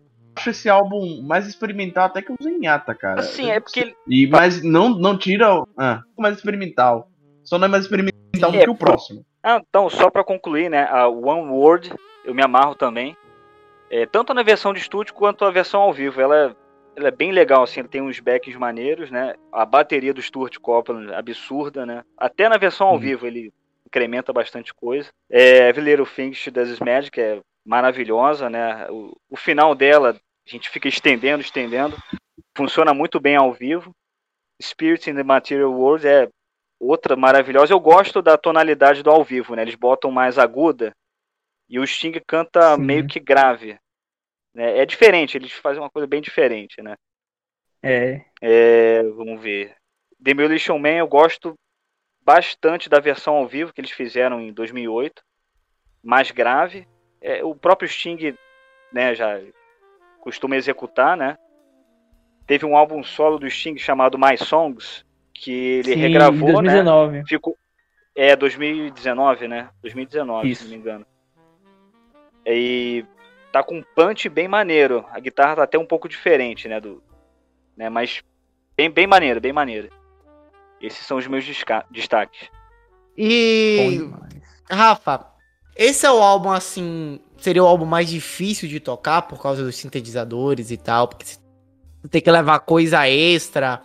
Tem isso? Então, então, a gente leva assim, a gente leva um aparato para sampler, né? Uhum. É, eu produzo, né, os samples, gravo o teclado. e também o naipe de metais eu uso o teclado para gravar, né? O Gabriel, que é o vocalista da banda e guitarrista, ele grava ah, os backings, né? Só pra gente ter um preenchimento, né? Eu faço backing, mas assim, tem que ter preenchimento, né? Pra, pra ficar maneiro. Então é, é um álbum que tem muito naipe de metais, tem muito teclado, tem muito backing. E, e todas as músicas desse álbum que a gente toca, a gente usa sampler, entendeu? São poucas músicas, na verdade, que a gente não usa sampler. A gente toca Next to You sem sampler, sem nada. Truth Hits Everybody, sem nada. Também não tem, tem que adicionar, né? Roxanne. Acho que só essas. O restante a gente sempre usa alguma coisinha, algum backing gravado, Ah, algum sim. tecladinho de base, entendeu? Sim. Dobra E de no- guitarra, pouca no- coisa, pouca coisa. E, no... e na banda, quem é que fazia o teclado? Era um músico contratado? ou- Não, não, era, era o Sting. Ah, o Sting ele ah, toca piano. É, No- com a no- roupa, é. Era tipo Gary Engraçado. Lee, tá ligado? Às vezes piano com a mão, às vezes. Engraçado que no, no primeiro episódio, isso eu me lembro muito bem que a gente falou, vocês ficaram falando, não, porque o Sting é o pior elemento da banda, que ele não sei o que, isso, aquilo aí. O cara Acho- carrega aí, ó. O cara tocando baixo e, e teclado e, e flauta. Aí, ó, vocês ficam. Então, eu, eu meio que concordo, assim, eu não diria o pior membro, Tá assim, bem. mas é um membro que ele entrega é, algo mais comum, Entendeu? Ele não é. As linhas ele de não é um baixo são criativas. É isso. Ele Não não, é é- um grande não- técnico. exatamente. instrumento. Exatamente. O Andy ele, não, é- ele não é virtuoso. Ele, o Stuart nem Fala. se fala. Um dos gênios da bateria, tá ligado? Mas o Sting é é, sensacional. além de ser mau caráter. Não, mas, mas, tipo, pô, eu acho que é meio assim. E não é nem que ele seja um baixista ruim. É que, Ele é tipo, é, é que, ele tipo, não- ele tá do lado de dois gigantes Isso, ali, tá ligado? É, exatamente, exatamente. Então, Também. é, é, azar- é tipo o Ringo nos Beatles. O, o, o Alex. Lyson do Rush. O Alex muito. do, do É. Rush, com certeza. Ele é um Roger no mas, Pink pô, Floyd, Roger Waters no Pink Floyd também. Outro mau caráter. Ai, ai, enfim. É, É, aí- qual que foram a, que é, falta quem da nota aqui? É, é, Rafa, Falta qual que foi sua aqui, nota pro Gold the Machine? Eu, eu falei 9.7, né? Cara, eu acho que eu vou ir Nove. contra. 9. Nove. Foda-se. Diretaço. Já. Não, não, não precisa nem de, de, Aí, de review. Mas Esse é eu uma vou dar a minha review aqui. Que eu vou, eu vou meio contra todo mundo aqui, porque eu achei. Pra mim, esse álbum é o meu. Que eu menos gosto, que eu acho um pouco mais fraco, sabe? Não que ele seja ruim, obviamente, como eu disse, todos os álbuns são bons. O que muda é a preferência de cada um. E na minha opinião, esse álbum. Eu não sei, eu não achei a mudança assim muito, muito bem-vinda, porque. Porque eu gostava mais do, do reggae punk dos outros, dos outros álbuns. Problema seu. Então. É, problema meu, exato. Tô exato. zoando, tô zoando, tô zoando. Não, não, não, tá certo, tá certo. O problema é, é a implicância minha mesmo. implicância minha. E, e, sinceramente, cara, tem muita música boa aí no meio, mas não sei, não, não me tocou assim no coração, É o, que eu, sabe? é o que eu tive com Zenyatta Mondata, sabe? Foi basicamente isso aí. Então, é basicamente isso, tá ligado? É um 7-9. Eita! 7,9. Você é um covarde. Covarde! É literalmente um abaixo do Outlandos. É, eu acho honesto. Não, o pior é que tá basear- 7 7,9. Ele tá 7,9, 8, 8,3. Ele tá calculando mesmo essa porra, viu? Olha aí, ó. Alixão, você deu quanto? Pronto, Ok. então fechou aqui. Mas uma coisinha rápida também antes de passar a média. Vamos falar do show que eu falei lá no início, do Justin que ele tava cheiradaço de pó. Foi o famoso show em Gateshead, em 82, que é um show Ah, muito bom, certeza. velho. É, tipo, a, a Eu mixagem de, Eu gosto. Eu também gosto bastante. A mixagem de som não é tão boa porque é um bootleg, nunca foi lançado como material oficial. Então nunca remasterizaram, assim como o nosso podcast, remasterizados, nunca remasterizaram o som, nunca corrigiram algumas falhas assim e tal. Mas, tipo, pra um bootleg tá uma qualidade maravilhosa, a imagem tá boa Sim. e tal. E, tipo, tem um show completo no YouTube, você consegue achar facilmente. E, tipo, o Sim. Sting, ele tava tão louco, mas tão louco, velho, que quando ele cantava com raiva, você sabe, saía baba do- da lateral do, do É, lábio saliva dele. Mano, eu- Tava, Eu sabe, quero- ele tava muito doido, velho. Eu quero o link desse show na minha mesa agora. Eu vou Porra, mandar eu no não- grupo. Pode eu não sei mandar. se é nesse show que É. ele toca, ele toca Spirits in Material World, mas tipo, o, o- o- no, no, no, no, no sintetizador tá uma bagunça. Ele. É nesse mesmo. su- Super bagunça. Tá super bagunçado. É nesse mesmo. cara. Não, pior é o sintetizador, o sintetizador em Message na volta, tá? Isso! Não, na verdade, desculpa. O melhor, o melhor é com vocês, Ele, ele, ele descompassa do tempo no pé. Ele, ele, ele Sim, fica errando o sim. tempo no pé. É engraçado. É, é Era muito- Message Não, na engra- Bottle mesmo, o sintetizador, eu confundi, mas é, é- é realmente. é Agora, assim, a, E a quando ele vai tocar Hungry. For You, Fala aí, quando ele foi tocar Hungry For You e saiu pulando no meio do palco, indo pra cima da plateia, sacudindo a perna. Aquilo é, É. muito engraçado, velho. O Sting estava completamente alterado. E o Andy foi dançando junto também pra não deixar ele constrangido, foi lá pulando também. né? Ah, É. Os caras estavam loucos demais. Eu- O Copland de amassando Pega- na bateria, em River to É. Tears, tava Pega monstro. Bring on the Night. Bring on the Night Sim, Bring on the toda Night. descasada, principalmente no refrão. Muito engraçada. E Sim. Eu acho, sei lá, pra mim, eu gostei engraçada. Eu toda, também, por- tecnicamente, por incrível toda fora do pareça. tempo. É, Pois é, é, por é bizarro pareça, por isso. ser- Demais. Acontece pareça, apesar de ser YouTube. um, show. Apesar de ser um show, tecnicamente falando, não muito bom, é um dos que eu mais gosto, pela, pela imagem da banda. Foi muito engraçado. E a bateria É. do Copland, escrito Fuck off you cunts, que eu não vou traduzir por respeito aos nossos telespectadores e ouvintes. que o Sting co- colocou nos tambores da bateria do Copland e ficou lá pra sempre.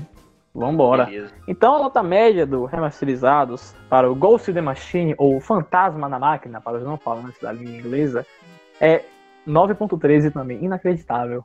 Meu Deus do Empatou céu. com Outlanders. Vamos para a parte triste.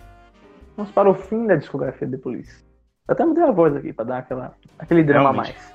Senti. É, é uma parte lamentável, porque em 83 o The Police estava no seu auge. Os seus hits do passado ainda faziam sucesso. A banda ia crescendo em público, ia crescendo em é, mídia, em crítica. O Sting era um sex symbol, tocava sem camisa, as meninas adoravam ele. É, a também. banda ia muito bem. Eu também, que homem gostoso. A, a banda ia muito bem em, é, também nas questões dos arranjos musicais. Tinha músicos de apoio. E então vem o Synchronicity, que é um álbum totalmente conturbado. Que a banda já não tinha mais saco de se olhar na cara. Teve, teve algumas faixas que eles gravaram em, em estúdios separados. Que tipo, o Andy gravava a guitarra e ia embora. O Sting Mas o que que aconteceu? vocal. Tipo, era, era por causa do Xing ou porque, tipo, mano, cara, é todo mundo escroto ali. O que é? Cara, Você sabe? Assim, Eu vou, eu vou passar um pouco de uma visão um pouquinho mais técnica, né? Na Sim. verdade, era uma briga entre o Stuart Copeland e o Sting, de forma Exatamente. musical, né? Porque o Stuart Copeland é aquela coisa visceral, cheia de viradas, cheio de é, é, novas roupagens, né? E o Sting, ele queria uma coisa mais organizada, né? Por incrível que pareça, né? É uma coisa mais reta, né? Mais direta ao ponto. Mas não, o Stuart Copeland completamente alucinado, né? E outra coisa, o Sting queria tocar com metrônomo, né? Tudo assim, cravado no tempo. O Stuart Copeland, com... espírito livre, né? Queria fazer tipo- coisas de- diferentes, né? Tipo, aumentar, Stuart- diminuir, aumentar, diminuir. Né? E o Shoshi tem aquela personalidade forte dele, que a gente já conhece. É bem inglês. Bem inglês. Exatamente. mas ele é americano. Chato, né? esse é o meu ponto. O Copeland fala aí. americano? O Stuart Copeland é americano, o único americano da banda. E é. É, ele é muito chato, cara. Eu juro pra você que ele era inglês. ele é chato Achei que pra todos caralho. eram britânicos. É isso. É, eu também. É isso. Eu acho que Não, discutiu, é americano. A gente discutiu isso no primeiro episódio. A gente falou sobre A gente falou esse- isso no início desse episódio que eu falei que o, ele, o filho dele, o pai dele era do FBI. Não, Era mas eu juro que isso já teve. algum- Essa discussão já teve. Eu tive um. um- aquele. Não, foi já com, teve, foi com o Bob Dylan. Foi com o Bob Dylan. Ah, Ele isso, achava que o isso, Bob isso. Dylan era Teve essa inglês ele é americano. Mas enfim, cara, é porque o Stuart tem uma personalidade forte e, tipo, é bem inglês daquele cara chato, aquele, aquele estereótipo do inglês chatão que tem, rola em filmes americanos, então pra mim era o Stuart Copeland. Mas eu não sabia que ele era americano, enfim. Toma aí. Cala. Pesquisa de falar Pois as é. coisas. É, com- é como o Rafa tava falando aí, a ideia dos dois era muito diferente. E às vezes o Andy ficava no meio do fogo cruzado e Oi, ele com os seus problemas pessoais que só aumentavam. Em 83, a esposa do Andy pediu divórcio. É uma coisa muito triste que- alterou, que alterou muito o humor do Andy durante a gravação do Synchronicity. E tipo, ele fez aquilo que todo homem quando termina um relacionamento faz. Enche a cara e enche um quarto de puta. Tanto é que o... Mas é exatamente isso. Quando é, ele estava gra- fazendo a turnê, ele pegou sua câmera fotográfica, né? Que ele sempre teve paixão por fotografia e tal. E começava a fotografar suas noites com damas da vida. E foto- a fotografia de mulher nua, Com as rock E- da vida. Com as óculos da vida, exatamente, com fotos de mulheres nuas e tal. É porque Pois, ele, né, tem um bocado de, ele tem um bocado de, de exposição assim, de nude, Sim, né? Tipo, sim, tem, tem exposição assim, de tarado. de nu artístico. E aí, é, e às vezes tinha foto dele lá, deitado, tocando violão, fumando. E tipo, ele tava arrasado e tinha que distrair a mente de alguma forma adulta. Não madura, adulta. Mas é isso, tipo, enquanto o Sting e o Andy, fi- o Sting e o Copeland ficavam nessa briga de egos, o Andy tinha seus problemas pessoais. E isso foi criando um clima muito tenso na banda. Tanto é que, na, certa vez, no, na turnê do Synchronicity, é, tava tendo uma entrevista com os três que o, o Sting e o Andy começaram a brigar na entrevista. Tipo, o Sting jogou um copo de, de chá gelado na cara do, do Stuart, ele foi saindo correndo um atrás do outro, derrubou Eu a mesa que- toda. É, é, os é- existe uma briga, eu acho que não existe uma briga tão inglesa no mundo do que uma pessoa jogar um chá gelado. Tá? Total, Tipo, total. Total, assim. Jogou um chá gelado na cara dele. E né, correndo quando do- aconteceu essa, quando aconteceu essa briga aí, Arthur, será que eles tiveram que chamar o- a polícia? Tiveram que chamar a polícia. A polícia, no caso, era o Andy. Eles tipo, eles derrubaram os fios do microfone, a mesa virou pra Caralho, cima do, do jornalista. YouTube? Deixa eu ver. Tem um vídeo sim, esse vídeo roda direto. Não, você vai me documentário. mandar isso também. Vou mandar. E, tipo, também é, aconteceu, aconteceu uma briga tão séria, mas tão séria que uma vez o Stuart quebrou o braço do Sting. E então, tipo, então, tipo, o David, Clima o David. Trickle, o David Trickle tocou baixo é, em, em alguns shows assim inteiros. Enquanto o Sting ficava só no, no sintetizador no vocal, porque tava com o braço Tipo, quebrado. é o tipo de lugar que eu gostaria de trabalhar. É, é o, clima óbvio, tava, Clima clima- gostoso. o clima estava maravilhoso, super paz, muito tranquilo.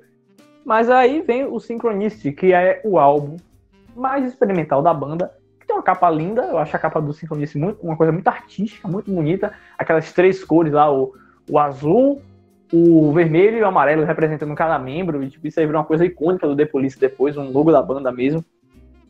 E já abre com, como eu falei, é o único álbum que não abre com hit, que abre com Synchronicity, não Synchronicity 2, que é hit, abre com Synchronicity 1. A E primeira. é uma música, é, é uma música lado B perdida no lado A. E esse É álbum, pior que é assim, isso mesmo. E esse lá, esse álbum que é o seguinte, a gente falou que é muito difícil escolher o melhor, mas eu falei assim, pra todo mundo já tem o menos melhor, não, o pior, o mais fraquinho, o não tão bom, que é o Synchronicity, apesar da banda estar no auge, é, o Synchronicity, tipo, é, é Every Breath You Take, é Tea in the Sahara, Walking in Your Footsteps, Synchronicity 2 e o resto... King of Pain. King Ah, of King Pain. of Pain, que é maravilhosa, King of Pain, e o resto é- pode descartar, tipo, Mother. Mother é é uma música escrita pelo Andy, que não é uma música, é tipo só um- uma barulheira e o É Andy gritando. é muito ruim. É, my telephone is... É horrível. My telephone is ringing, is my mother on the phone. E a música inteira é isso, e também tem, é, não é mesmo... Outras músicas, assim, meio chatinhas, tipo, Murder by Numbers, né, eu acho ok, não é nada demais. Eu gosto A de própria Gra- Synchronicity 1, eu não. É um Sim, álbum é- constante, né? É, é um homem constante. Eu gosto de Miss Gradenko. É, faço uma, aqui a minha culpa. É Guilty Pleasure. Eu sei que é ruim, mas eu gosto de Miss Gradenko. E, e resto, assim, acho que não tem nada de especial, além da, da questão da banda é, estar se odiando e deles estarem no auge. E essa foi a que também gerou a turnê de 83 84, Synchronicity Tour, que era o, Teve uma coisa a que eu turnê mais vi. famosa da banda e que estavam com uma estrutura enorme, fazendo shows em, em estádios de futebol americano, lo- com sold out, tudo, tudo lotado, com backing vocals, com bandas de apoio, usando essas backing vocals, que depois vieram trabalhar com o Sting na carreira solo, com a Dolette McDonald, por exemplo, e muitas outras, Kenny Kirkland, que tocava o saxofone, músicos que foram trabalhar com o Sting na carreira solo, e tipo, uma estrutura enorme, o Sting com um mullet horroroso, uma, uma roupa toda colorida, era um bagulho muito icônico, muito engraçado. Acho que todos, nada, todos os membros da banda já estavam de mullet. A moda nos 80 chegou em definitivo em 83. Cara, é, e tem uma coisa que eu, eu vi no, no, no, no- no maior canal informativo sobre música do Brasil, que é o. o esqueci agora o nome. O Alta. Fidelidade. Alta fidelidade. o Ah, Alta Fidelidade, que o, a pessoa que mais sabe de música no Brasil, que é o Belfá, ele comenta que é, o Every Break, You- Every Break You Take, quem fez a música foi o Sting. Só que o, é, o, o arranjo era muito ruim. O arranjo da música era muito ruim. Aí o Indy foi lá e transformou a música no que a música é hoje, né? Que é o maior hit dos caras e tal. E que eu acho a música chata, assim. Eu nunca gostei de Every Break You Take, eu não sei que assim, eu sou contra o hit, tá? Eu sou contra o hit, eu não gosto. Tem, tem- é muito difícil ter um hit grande assim que eu goste. Mas, mas eu acho a música muito distante do que é a obra do The Police em si. Sabe? É até um pouco distante do que é o álbum, assim. Aí, sei lá, eu acho ela muito. Sim, Comercial. sim. É, enquanto, Padrão, né? Muito reta, né? É, é. sim, enquanto o álbum é totalmente experimental, totalmente alternativo, Ela não A tem um é- tempero, né? é a música é totalmente é, easy listening. E eu gosto, eu gosto de Every Breath You Take. Acho que, É, aí, acho que eu todo imagino. mundo...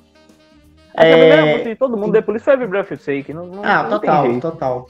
É, só fazendo um comparativo aqui, aí o Rafa pode, pode adicionar, que quando é, a- tem uma banda aqui de Salvador, cover de Oasis, né? E a depender do show, tipo, eles, eles vendo qual é o tipo de público, eles não tocam Wonderwall.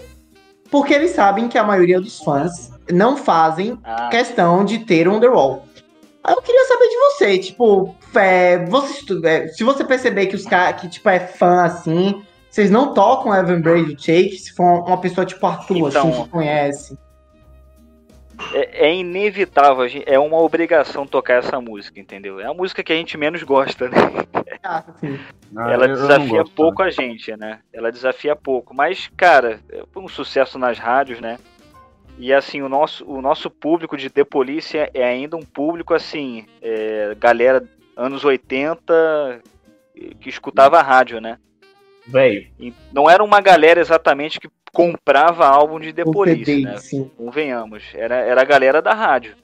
É tanto que, assim, ah, o set do The Police, 12 mu Não, 12 não. 10 músicas mega estouradas e as restantes. Entendeu? A Uhum. música pra compor é, o horário de show, né? Mas assim, é, é- não tem como. É, no Oasis, eles podem até fazer isso, né? Mas com o, o Police é muito difícil. Muito difícil. O, o YouTube também. A gente queria fazer isso, né? É o Teve One, um show né? que a gente não tocou o One. Ah, Olha que bizarro, a gente não tocou o One. claro que, que a gente nunca, nunca mais fez isso, né? Porque a galera ficou pedindo. Então é. Isso é complicado, né? Um mega hit, assim, o maior hit da banda. A galera quer escutar, entendeu? Quer escutar, porque relembra os grandes momentos, né? É aquilo. É, é porque assim, tipo, normalmente quando você é muito, você é de fato fã da banda, que você tipo ouve, compra os álbuns e tal, conhece a discografia, normalmente é muito difícil você gostar do principal hit deles. Como por exemplo, cara, os Exato, fãs do Ra- os exato. fãs do Radiohead odeiam Creep. E eles não fazem questão de ouvir Creep, sabe? O, eu não vou dizer que os fãs do YouTube ou, ouvem, é, não gostam de, de One, porque o One é uma música, é o, o arranjo de One é linda. É Ah, muito Ela é emblemática, É, é. é emblemático. porque o A maior- letra- tocava na novela, tocava na O maior- novela, tocava na É, novela. até- o maior hit do YouTube é With or Without. You. Não, é o? One. O Ivo e o Dal. É, também, é outra, é outra que não E se a gente fugir. for aqui discutir qual é o maior hit do YouTube, é outro podcast aí que dá pra. mas. Mas, Mas é o assim, da discografia do maior YouTube. É, Ah, mas, mas o assim, assim, por exemplo, o, o, o Oasis com o The Roll, tipo, quem é fã mesmo acaba nem fazendo muita questão daquela música mais comercial. Cara, eu imagino que Evan Brave to Take seja isso pros fãs do The Policy, sabe? Tipo, os caras nem devem fazer muita questão dessa música, porque é a música pra estourar a banda. E pelo menos eu acho bom que a banda tenha estourado no último álbum e depois acabou, porque se tivesse estourado antes, eles teriam que começar a fazer música pro mercado e talvez aí um- um- muitas pérolas Já graciosas. É, ia estragar, como vocês sabem, nem estragou o Waze, enfim. É, mas tem isso, né? Então eu acho que, acho que, por exemplo, o Arthur ou Rafa, uma pessoa assim, que esteja mais à parte do que é de fato a, a, a obra do The Policy, não faça muita questão de Evan Brady Take, né? Me corrijam se eu estiver errado. É, realmente é um. Pra quem entende assim mais da banda, gosta mesmo, Every Breath You Take, não é, sei lá, tipo, uau, eu amo essa música. Eu gosto de Yeah. You Take. Eu gosto. Eu não vou dizer, ah, caraca, eu sou contra o hit, igual como o Davi falou. Eu, eu defendo o hit, eu gosto do hit. Ainda mais um hit farofa. Mas é. Every Breath Take eu gosto, poxa. Porque o, o, o riff com o Palm Mute do Andy é um bagulho muito icônico. E é uma música muito famosa, tocou em filme, tocou É, em novela, tocou no sexo do Neymar, tocou, tipo, em vários lugares. Não, o E- riff é. Sensacional. Não, Tocou em filme do Adam Sandler também, né? Tem um filme que toca essa música. Sim, não, Esqueci. sabe quem é cantou essa música também? Robert Hum. Downey Jr. um Sim, amigo do verdade. Sting. É amigo pessoal do. Sting e to- cantou Driven to Tears com ele no aniversário do Sting. E, velho, eu achei assim. Se ela, todo fã vai se lamentar com o fim de uma banda. Só que eu acho que essa lamentação vai aumentar em 10 vezes quando você se reparar no auge. É. Porque você sabe assim que, tipo, dá pra fazer mais, dá pra fazer muito mais. É uma- Foi uma tristeza uma banda como The Police durar só 7 anos. E é é de 77 até 84. Sendo que com o lançamento de álbum foram só 5 anos, 78, 83. E a gente sabe que poderia sair muito mais. Gente- sei lá, talvez as músicas de The Dream of the Blue Turtles, o primeiro álbum solo do Sting, que saiu em 85, com tem vários hits, como If You Love Somebody Set Them Free, podia ser do The Police, com uma pegada assim um pouco mais rock, mas, entendeu? O que Porque eu noto a- é que o Sting, ele, na, na discografia solo dele, ele faz um negócio muito jazz, né? Sim, o muito, Sting é muito totalmente jazz. É. né? O Sting é músico de jazz, fez rock porque dava dinheiro na época. A verdade é essa. Aí quando fez o nome dele, ele Verdade. fez o que gosta. Até a voz dele é, é uma voz de jazz, né? Uma voz meio jazz, assim. É verdade. Sim, isso. sim, sim, sim. Inclusive fica aqui a recomendação cultural do filme Bring On The Night, do Sting, de 85, que é um filme musical da produção do, do The, Dream of the, The Dream of the Blue Turtles. E, velho, é sensacional. É uma aula de música, é uma aula de música.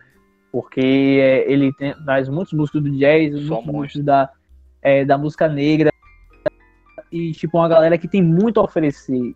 E é um bagulho assim que às vezes a gente passa desapercebido nos, nos, é, no grande mainstream da música. E é um bagulho assim bom de ouvir, tanto para quem toca, que você aprende muita coisa, tanto também para quem é, aprecia a música. Porque você vai ouvir algo bem trabalhado, às vezes músicas de Police com outros arranjos, como When the World is Running Down, e várias outras assim, com a própria Bring on the Night, Driven to Tears, com arranjos assim de jazz, um bagulho que combinou perfeitamente, ficou muito bom de ouvir. Então fica aqui a minha dica do filme Bring on the Night. Você acha até legendado no YouTube, se pesquisar direitinho aí. Mas Falando voltando. do álbum, né? Falando do álbum. É isso, voltando pro álbum.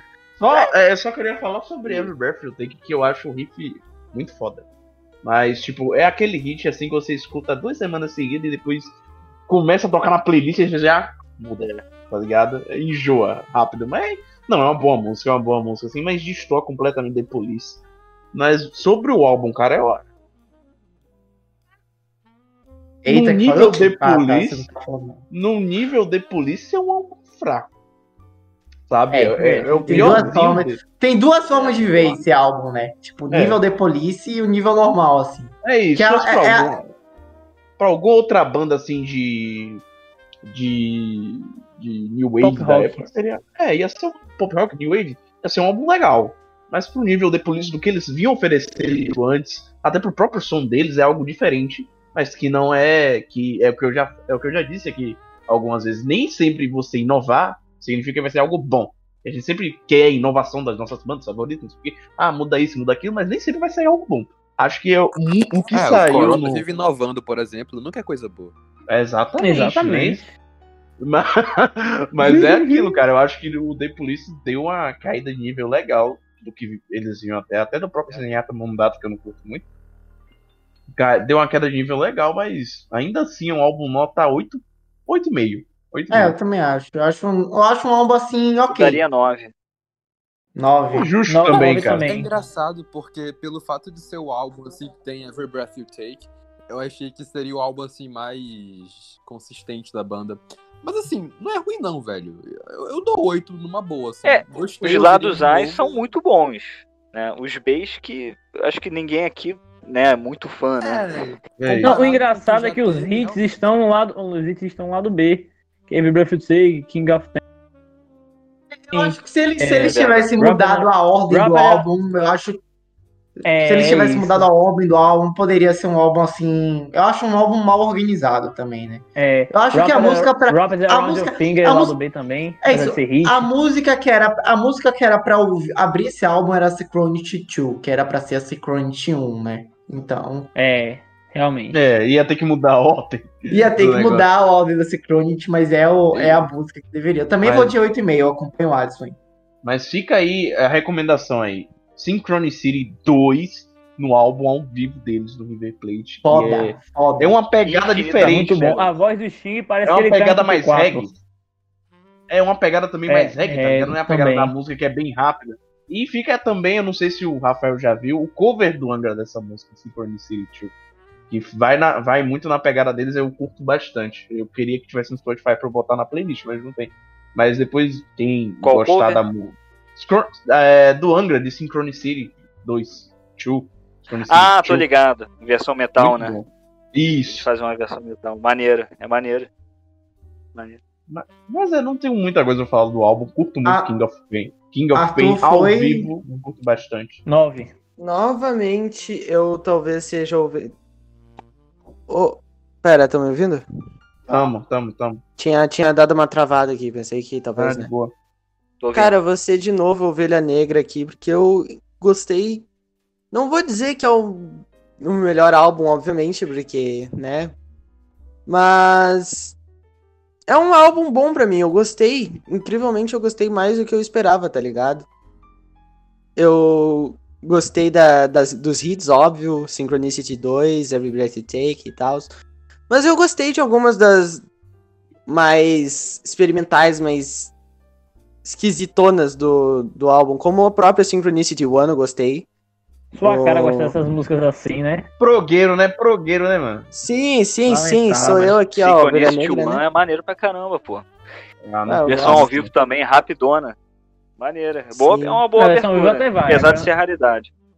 É Sim. isso. Agora, Mas, mas eu gosto um pouco das, das raridades da- do álbum também. Então eu vou dar um 8.1, porque. porque eu quero. Tá aí. Porque eu quero. ok.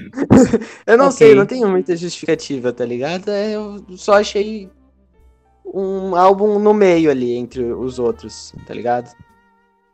Tá bom. É. Então a nota média dos remasterizados para o Synchronicity ou Sincronicidade, tem tradução, do The Police é 8.51. É inacreditável.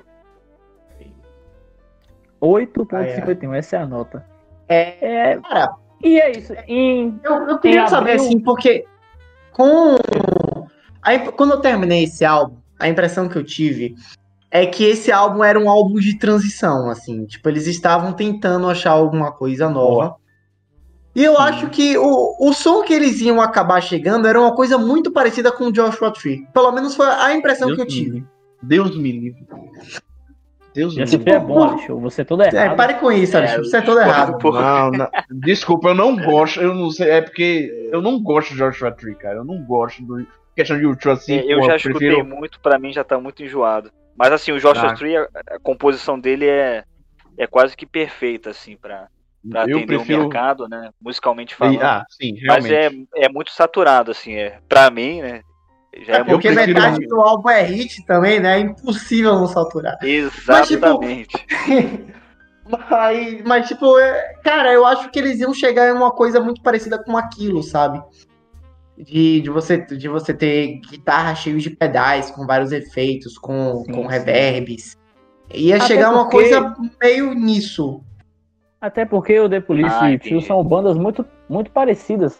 O come... teve um... As duas tiveram um começo punk, depois foram mudando pra um, pra um pop rock, sabe? O Sting e o Bono Isso, são amigos. Isso, isso. Aham. E, tipo, assim, é o período da banda mesmo também, final dos anos 70, anos 80. E, O público é eu- parecido também. sim, o, esse que eu ia falar, o público é muito parecido. Eu acho que é, tipo, um, um pré-requisito. Quem gosta de um, gosta de outro. É tipo Beatles e É, Queen. Quem cara, gosta de um, gosta e a do gente outro. também. fez. A a gente fez dois shows assim, dividido, né? Começando com Police e depois terminando com YouTube. Cara, funcionou muito bem. A gente só tocou hit, né? Pra, Uhum. pra ocupar o tempo, né? Todo mundo acompanhando bem, ninguém dormindo no show, entendeu? É, tudo bem, só, só toca hit, né? Então é. Ah, A é. galera gosta, né? São duas Tem bandas gente- que tem um cardápio assim pra você escolher, né? Então fica mais, fica até mais, mais coisa, mais, mais seguro de tocar. Mas é, cara, aí eu acho que esse álbum aqui seria um álbum muito de transição. Mas a banda acabou, então não vai ter transição nenhuma, né? Então, É, e a é transição foi pagar do caralho. Isso. Não, não existe. É, é, a transição foi o seguinte: o, o Stuart Copeland sumiu, hum, ninguém sabe, sei lá, foi fazer excursões. É, o Andy voltou para. É, reatou o casamento com a esposa no ano seguinte, Oh. 85. Depois de comer e todas as putas de Londres, de né? Ele todas as- voltou. Não, de, de Los Angeles. Ah, de Los Angeles. É, reatou com a esposa, tiveram outros filhos e estão casados até hoje. Muito bonita Oh. essa história. Legal, legal É, pra caramba.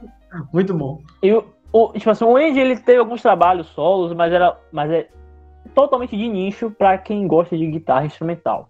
Pra quem é músico e usa aquilo pra estudar, pra apreciar e, E pra tal. quem gosta É. dele também. Bons trabalhos. Sim, também. é. Tra- bom- trabalhos bons, muito bons. Tipo, o meu álbum favorito do Andy é Earth and Sky. Eu amo demais esse álbum.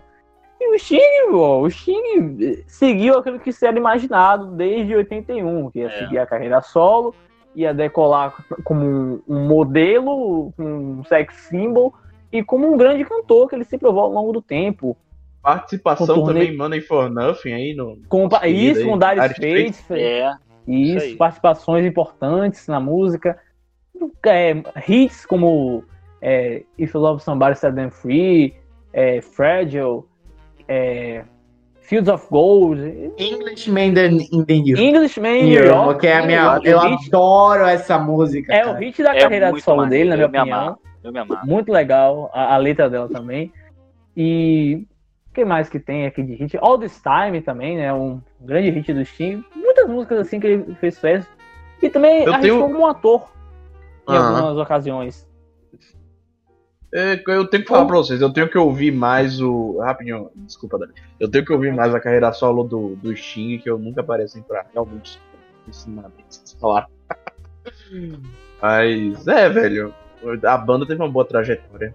Mas dá pra continuar. Uhum. Ah, mais uns dois álbuns aí. su- suportar o Sting por mais dois álbuns só e depois podia Ia acabar. ser difícil. Ai, Ma- Mas eu acho, é, mais ali show, aí você tem uma coisa, ou você morre como herói, ou você vive o suficiente vivi pra bastante você mesmo virar o virar. virar vilão. Então, assim, Exato. antes eles terminarem no auge do que continuarem fazerem um pop da vida. Então, deixa por isso mesmo, né? Depende, tem, gente- tem gente que puxa. Sabe? Ah, cara, não tem A, a jeito. polêmica Eu- do podcast é Rafa, o qual, pop. o que, qual que você, o que, é que você acha sobre o pop, Rafa? Ah, Então- o Pop? Cara, é, hoje em dia, pra mim, é o melhor álbum do YouTube. Olha só que coisa bizarra. É não, bizarro peraí, de falar então, peraí, É bizarro de falar isso. Ah, Porque ele é não, obscuro, é um, é um- não, é um álbum não, muito não. obscuro, entendeu? A mesma é coisa no bom. Line on the Horizon também. Ele é muito experimental. Ele Ah, soa tá. diferente do YouTube, olha só que coisa doida, né? E É, isso, ok. hoje em Eu dia, me interessa bastante. Né? Eu gosto Claro, a primeira pop. vez que eu, que eu escutei, eu não, eu não gostei, né? Porque, ah, soa diferente, né? Eu queria aquele YouTube do- dos anos 80, né? Tem uma, uma galera que é assim, não, o YouTube dos anos 80. Pra mim, os anos 80 do YouTube, que eu gosto mais, é realmente é o, o post-punk, né? Ah, os Hum, três primeiros porra. álbuns. Eu gosto da energia Caralho, deles, né? Caralho, Que no- porra, não No Under the Blood Red Sky, que, que é o auge, Ah, é né, ali bom. da... Sim. Isso. É, Mano, porra, sensacional. Eu o ar, cara. O ar, desde quando eu gravei a discografia com os caras, eu já tinha escutado antes, mas desde quando eu gravei a discografia, o ar é um álbum que eu escuto pelo menos umas três vezes por semana, tá ligado? É, eu, O o, é próprio muito Unforget- o Unforgettable Fire eu curto bastante, mas o Joshua Tree, me desculpa inesquecível. aí, não Fogo me desce. inesquecível. Fogo Não- inesquecível. Não me desce o, o fogo inesquecível. Não, o Joshua Tree não me desce, cara. Eu não consigo gostar. Não consigo gostar. Entendo a grandiosidade, mas porra, chato pra caralho. Se vocês, se É, você assim, aí, ou- lamentável. ouvinte, Tem- se você aí, ouvinte do The Policy, que, que quer ouvir aí a gente tocando surra aqui por causa do pop, do Action Baby e do Joshua Tree, vá na nossa discografia do Ju, que a gente já fez aqui, a gente falou toda essa discografia da banda. E a gente fala, eu falo mal, muito mal lá do pop, eu defendo o Zurupa também, porque eu gosto muito daquele. Enfim. Esse e a gente já falou de. Assim como a gente fez aqui no Deportes, a gente fez lá no YouTube, só que em dois episódios, até porque a discografia do YouTube é bem maior, É enorme. é enorme. Mas, mas a gente fez lá e fica o convite aí pra vocês ouvirem, né, galera que caiu de paraquedas aqui. Mas enfim, é isso. Rapidinho, é, você acha que vale a pena uma menção honrosa a turnê de 2007, 2008? Com Uhum. certeza, com certeza. Com certeza. É, a gente já, a gente já falou tanto dela. Sim, a gente já falou tanto dela aqui que, tipo, quando chegou aqui a hora não tem nem mais muito o que falar, mas, tipo, foi bom ver o The Police de voltação é, depois de tantos Ah, anos. pra gente, com certeza. O É não documentário muito, legal. mas pra É, o gente- Tem um documentário gostou, ele- legal. Ele disse que foi uma sensação muito nostálgica É, e que ele não queria sentir isso e que não sei o que. Falei, nossa, que cara chato, velho. Curte o momento. caralho. É, Ele é tipo, controlador demais. É. Muito, quer muito. tudo do jeito dele. Até Não à toa, né? ele escreveu Every Break You Take, né? Tem, Vai ficar bisbilhotando a ex-esposa. É. tipo, uma. Ele falou na entrevista, cara, que tipo. Que o bom da carreira solo dele é poder demitir geral, assim, de boa, tá ligado? Só pra você ver o nível do cara. E no, no The Police ele tinha que aguentar os outros dois, mas É, na não, carreira ele tem solo, ó, não gostou, vai embora, pai. Uma entrevista King- dos três em 2008, que é o. O Stuart Copeland vira assim, no meio da aula do programa ao vivo e fala: Stig, Andy, vocês estão demitidos. Aí o Isso. Sting olha, olha pra ele e fala assim: Eu não estou demitido, você está demitido. Aí todo mundo faz assim. "Ih". É muito engraçado, velho. Chegamos à conclusão que o Sting é uma espécie de Roger Waters que sabe tocar baixo, né? É isso. É. maldade, maldade, mas é verdade. É, a turnê de 2008 Sting é foi um deleite pros fãs. É. E os- a turnê de 2008 foi um deleite pros fãs, é, pros membros nem tanto, depois de um tempo, né? Mas, tipo, acho que o Stuart, o, o Stuart e o Andy gostaram. O Andy fala que É, até hoje ele recebe, né? recebe propostas é, do, do, do Stuart e até do próprio Sting pra voltarem, só que ele rejeita, disse que não, não tá afim de voltar pra banda agora, de reunir. Mas, Andy, por favor, quebra esse gelo. tem o- nós tem o precisamos Call the de reunião. né? Sim, tem o Call the Police. O cara é tão mito que ele faz o cover dele mesmo. Isso. Não acontecia desde Ele Paul participa da McCartney própria- com... Ele isso não acontecia desde Paul McCartney com os Wings cantando músicas dos Beatles. Os caras Né. tá, faz- tá na própria Que que banda vo- cover. Incrível. O que, que vocês acham do, do Call the Police? Ah, eu gosto. Sinceramente, eu acho que Também nunca acho que, ouvi. tipo, Nunca vi, nunca vi. eu acho que eu acho que tipo assim, é bom pra matar a saudade, tipo, não é o The Police e tal, É. mas tipo, é um bagulho que dá pra você se divertir, ainda mais pelo fato de ter dois É, grandes músicos brasileiros. É tipo Dire Straits, brasileira tipo, tipo Dire Straits Legacy, né? Não, não, Nessa Dire Straits. Legacy não, não, não dá, não dá. Mas é, É, o- Não, não, não dá. É porque, porra, é o Dire Straits ser o, o, o Dire. É, é, Tipo, o, é é o Dire. Straits, são Dire Straits, o Mark Knopfler. É sem o Mark Knopfler, não, não é o Dire Straits aquilo ali. É, são uns, uns caras nada a ver cantando Dire É uma Straits. banda, co- é a banda cover, com participantes da banda. É simples. É exatamente isso. Acho que nem os fãs. Eu sou fã do Dire Straits e, tipo, sei lá, acho que nem nós fãs sabemos Acho de que não qual pegou muito. membros. É, eu acho, ó, de qual eu Nada- do, do, do John Weasley, do David Knopfler, que é o irmão do Mark, e do. Do. É que foi uma banda o também- baterista. O Terry Pô, Williams. é porque. Porra, eu amo o Terry Williams, mas enfim, foi uma banda que também teve uma passagem não muito longa, assim. Em questão É, de álbum. infelizmente. É, só durou E 10 mudou. anos, e E mudou muito. só durou 10 anos e voltou depois lá em 91. 91 não foi tão legal assim a na reunião, mas é, mudou bastante. E só tinha o John Mas Wilson, voltando- assim, de membro original. Você pegar Sim, no, em o John 91. 91, É, assim, mudou verdade. muita coisa. Era uma pegada diferente, mas enfim, continua. É, mas voltando ao, ao The Police, eu acho que o Call the Police é uma coisa legal, dá pra você matar a saudade e tal. Mas não vai É, substituir o The Police original. Ah, é, com certeza. Original. É. O Call the a Police, ideia- assim, é... Fala, fala. A ideia da, da turnê de reunião foi um bagulho assim que surgiu dos três, sabe? Eu acho que os caras estavam é, estavam com tanta saudade de tocarem juntos. Eles tocaram em 2003 no Hall da Fama do Rock and Roll, quando a banda entrou no, Hall- no Hall da Fama. Mas é, eles estavam com tanta saudade que eles decidiram quebrar o orgulho e conversaram entre si. Foram pra casa do Sting lá na Itália pra ficar ensaiando durante é, quase um ano, foram seis meses ensaiando. Fizeram um anúncio lá em, em Los Angeles, numa. numa. numa comitiva privada, tá ligado? Com, um- fizeram um mini E show lá pra, tocaram também, isso. Sim, tocaram pra alguns algumas dezenas de fãs lá e tipo quando teve a notícia que, Isso. que o The Police ia voltar, foi um estouro mundial. E, tipo, a banda voltou ao radar da música colocando é, o nome nos nos trend top, não, não existia Twitter na época ainda, eu acho. Mas tipo colocando lá no, uma- um dos mais comentados do momento. O- as músicas voltaram a ser topo na Billboard na Inglaterra, que a galera foi reouvindo, igual como teve esse relançamento do Abbey Road em 2019 na versão deluxe.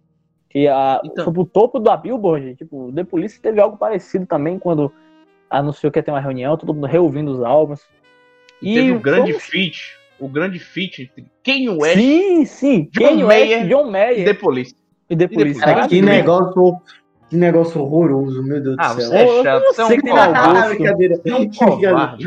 horroroso pra você que tem mau gosto. Mas, Mas tipo, tinha tudo pra dar errado. Tinha tudo pra dar errado, mas o John Mayer era fã de, de The Police. O Kanye West largou um flow no meio de Message na bola, ficou foda. Muito bravo. E também quando vieram pra cá, o The Police foi um sucesso total. Foi, o Rio Sim, foi de longe o público mais Um dos animado. né? poucos artistas que conseguiram matar, ma- lo- lotar o antigo Maracanã, né? E é isso. Sim, e, tipo, sim. Só, É só verdade. Paul McCartney e os Rolling Stones Não, feito isso. não. E Frank Sinatra. Frank Sinatra Ah, ainda tem um. Tem toda essa aura que o show do Rolling Stones foi o mais cheio do Maracanã, mas, cara, o do The Police de O dos. Ah, não. É, o dos Stones foi em Copacabana, pô. Ah, desculpa, Não, então, o, desculpa. aí, o, o que mais lotou foi o do Paul McCartney. Que o recorde Então. não foi batido até hoje. Tem É, essa foi áurea, um- assim, é, eu confundi na realidade os shows. Tem essa áurea sobre o show do Paulo. Mas, tipo, quem tava. Quem mora nas proximidades diz que sentiu o chão vibrar por causa do show do The Police, cara, só pra você ter ideia. E além de ouvir, Foi doido. É isso. O público brasileiro foi de longe mais animado. E uma coisa que eu acho impressionante. É. Rafa, que mora no Rio, tem mais propriedade pra falar isso aí. E diga se concorda comigo. É incrível a quantidade de fãs do The Police no Rio de Janeiro. velho. Parece que é um a cada esquina, velho. Você sente isso aí também? Cara, não muito, cara, não muito. O que eu sinto é em São Paulo. São, Em São Paulo, Paulo? é a cidade do rock, cara, rock internacional. É verdade. A cena lá é São Paulo e Minas. Minas também tem muita força Sim, o rock. Minas. O Rio, ele, assim, até anos 2000 tinha força, né? Só que aí do- chegou 2010 perdeu muito. É, Sim, digo não, assim, nesse ponto é música verdade. da noite, né? É. cara, eu vejo muitas casas fechando, casas que eram de rock, por exemplo, a Paradise Garage, que ficava numa cidade serrana aqui do Rio, né, Teresópolis, é, recebeu o Call the Police, tava lotado até, foi 2017. Só que aí depois, cara, chegou 2018 e 2019, virou só funk e sertanejo. Entendeu? Em Salvador, e muitas casas é, de li- show é, Aqui em assim. Salvador é, é mais ou menos a mesma coisa, só que em vez de ter- ser rock, é no caso de axé, que virou caso de funk sertanejo. É. É, aqui no Sim, Rio é funk mesmo, funk carioca, né? Então, É, assim, o- eu acho que rock, o- acho a que cena tá- do rock tá assim no perdeu Brasil muito todo. aqui. Hum. Sim, eu acho que isso aí tá no Brasil todo. Mas em questão assim, É, especificamente de The Police. Em questão especificamente de The Police, acho que aí tem muito fã, porque eu sempre vejo assim, tipo, quando dizem que tem. É, eu vejo um fã The Police na internet, em algum outro lugar assim, você vê que é no. Rio de Janeiro. Eu pensei, caraca, tem muito fã do The Police no Rio. É, é mais ou menos, é porque se você comparar com São Paulo, aí é, brinca... aí é, é- Ah, é brincadeira, sim, sim. entendeu? Porque São Paulo De é, é demais, entendeu? Lá, lá é, é o berço, né? Realmente. Agora, É, o Rio tem- perdeu muito. Tinha, é- era forte, beleza, era forte, só que perdeu muito. Perdeu muito, assim, da, da essência. Sim, entendo. Verdade. Uhum. Então, é, mais alguma coisa? Né? Quer comentar mais algo so- é, sobre a própria discografia, sobre o disco de, de reunião? Mais algum comentário alguém quer fazer? Essa é a hora. Tem clima pra voltar, Rafa? Você acha que deveriam, eles deveriam Oi? voltar? Tem clima pra eles voltarem? Você acha? É. Eu acho que não volta, não. O Sting não vai querer. Hum, É, o que vai voltar vai ser o Call the Police, com certeza, né? Ah, É, sim. eu Ah, sigo na rede nas redes sociais o, o- o Rodrigo Santos e o João Baroni, né? Assim, é, chega a ser engraçado, porque os caras postam a, pouca coisa assim de Paralamas e, e, e Barão Vermelho, né? E os caras ficam postando Call the Police, cara. E só vídeo de celular. Os caras ficam Sim, postando, eles são eu vi. apaixonados, assim. Fizeram aquela Sim. parceria lá do, do Overdrive, né? É, Sim, sim. é um casal, né, que faz é, é música Fizeram ali de no na bola. ukulele, né? Isso, É isso mesmo. isso aí. E assim, Muito são legal. dois músicos apaixonados pelo The Police. Então, assim, é mais fácil de, de um ano aí pós-pandemia, né? De repente, ano que vem, não sei, né? É, com certeza vai ter aí o Call The Police de novo, fazendo turnê na, na América do Sul.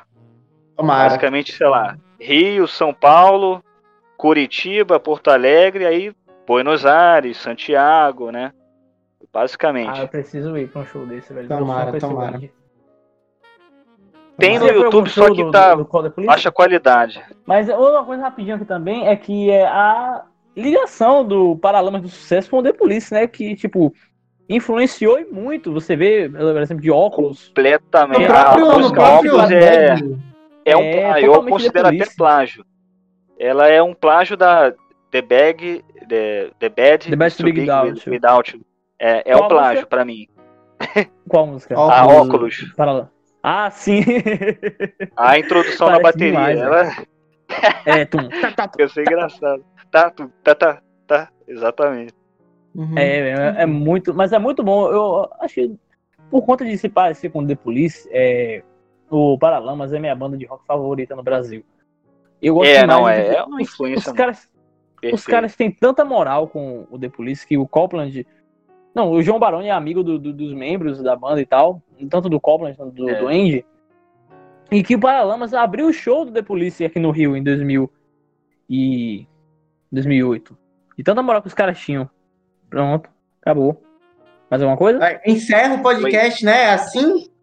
Ah, Não, acabou, ver- acabou. Ah, Não, vou perguntar se vocês Acabou. querem falar alguma coisa. Então pronto. não, pode Então, encerrar. Então, esse foi o nosso episódio analisando a discografia da polícia, algo tão esperado por mim, Ali Show, e que a gente finalmente conseguiu fazer. Quero agradecer a vocês. Cansei de ficar no vice nas votações lá. Dei o golpe Também aqui, falei, vamos fazer essa porra e acabou. Putz. É isso aí mesmo. Então, eu quero agradecer aqui de coração a você que nos escutou até agora, o final. Muito obrigado por ter nos dado essa audiência, pelo, pelo seu carinho, pela, pela- por ter ficado aqui escutando com a gente e rindo das besteiras que a gente fala. É, nos siga na- nas redes sociais, é, no, remasterizados no Facebook, no, no Instagram. É, se inscreva no nosso canal no YouTube, se você estiver vendo pelo YouTube. Nos siga no Spotify, no Deezer, no Sigam Google a, Podcast, o rapaziada do, do The Police Sim, com certeza. Sim, Faz aí, lá. Vamos, vamos, aí, fazer uns posts aqui também pra divulgar os caras. Trabalho super sensacional, gosto demais. É, os covers Em são breve- Em breve, vídeos de quarentena aí, com boa Olha aí, qualidade sim, de sim. áudio, vídeo. Fiquei sabendo já aí, pelos bastidores, que vai ter coisa legal vindo por aí. Então sigam The Police Rio no Instagram, que vai ter coisa bacana. União. Sinistra aí, remasterizado da Polícia Rio. Com Com certeza. Agradecer também aqui ao Rafa, né, pela sua presença ilustre aqui, ah, nos ajudando, comentando junto com a gente. Valeu, Muito galera. obrigado, cara. Xing Carioca. Foi muito Xing bom. Carioca. Nosso, nosso xing tá- carioca. Tá Foi quase, bom demais tá ter você quase. aqui, cara. Cantar. Muito, muito obrigado por ter topado o nosso convite aqui e participar desse episódio com a gente. Então Um é abraço. isso. Eu que agradeço, galera. Valeu. Todos. Abraço aí pros outros dois membros aí do The Police Hill que não puderam estar aqui, mas mesmo assim. É. Sim, sim. Abraço aí pra É, galera. tudo que tá aí. família, é Gabriel tudo e família. o- Família. Gabriel e o, É, Gabriel e Klaus. o Gabriel e o Klaus. é, infelizmente, Tamo junto. Salve. vão ouvir também. Muito obrigado. Um salve aí pro Gabriel, pro Klaus. É, quem sabe na próxima, não é mesmo? Muito obrigado, vocês É. escutaram. E tchau. Fiquem com Deus.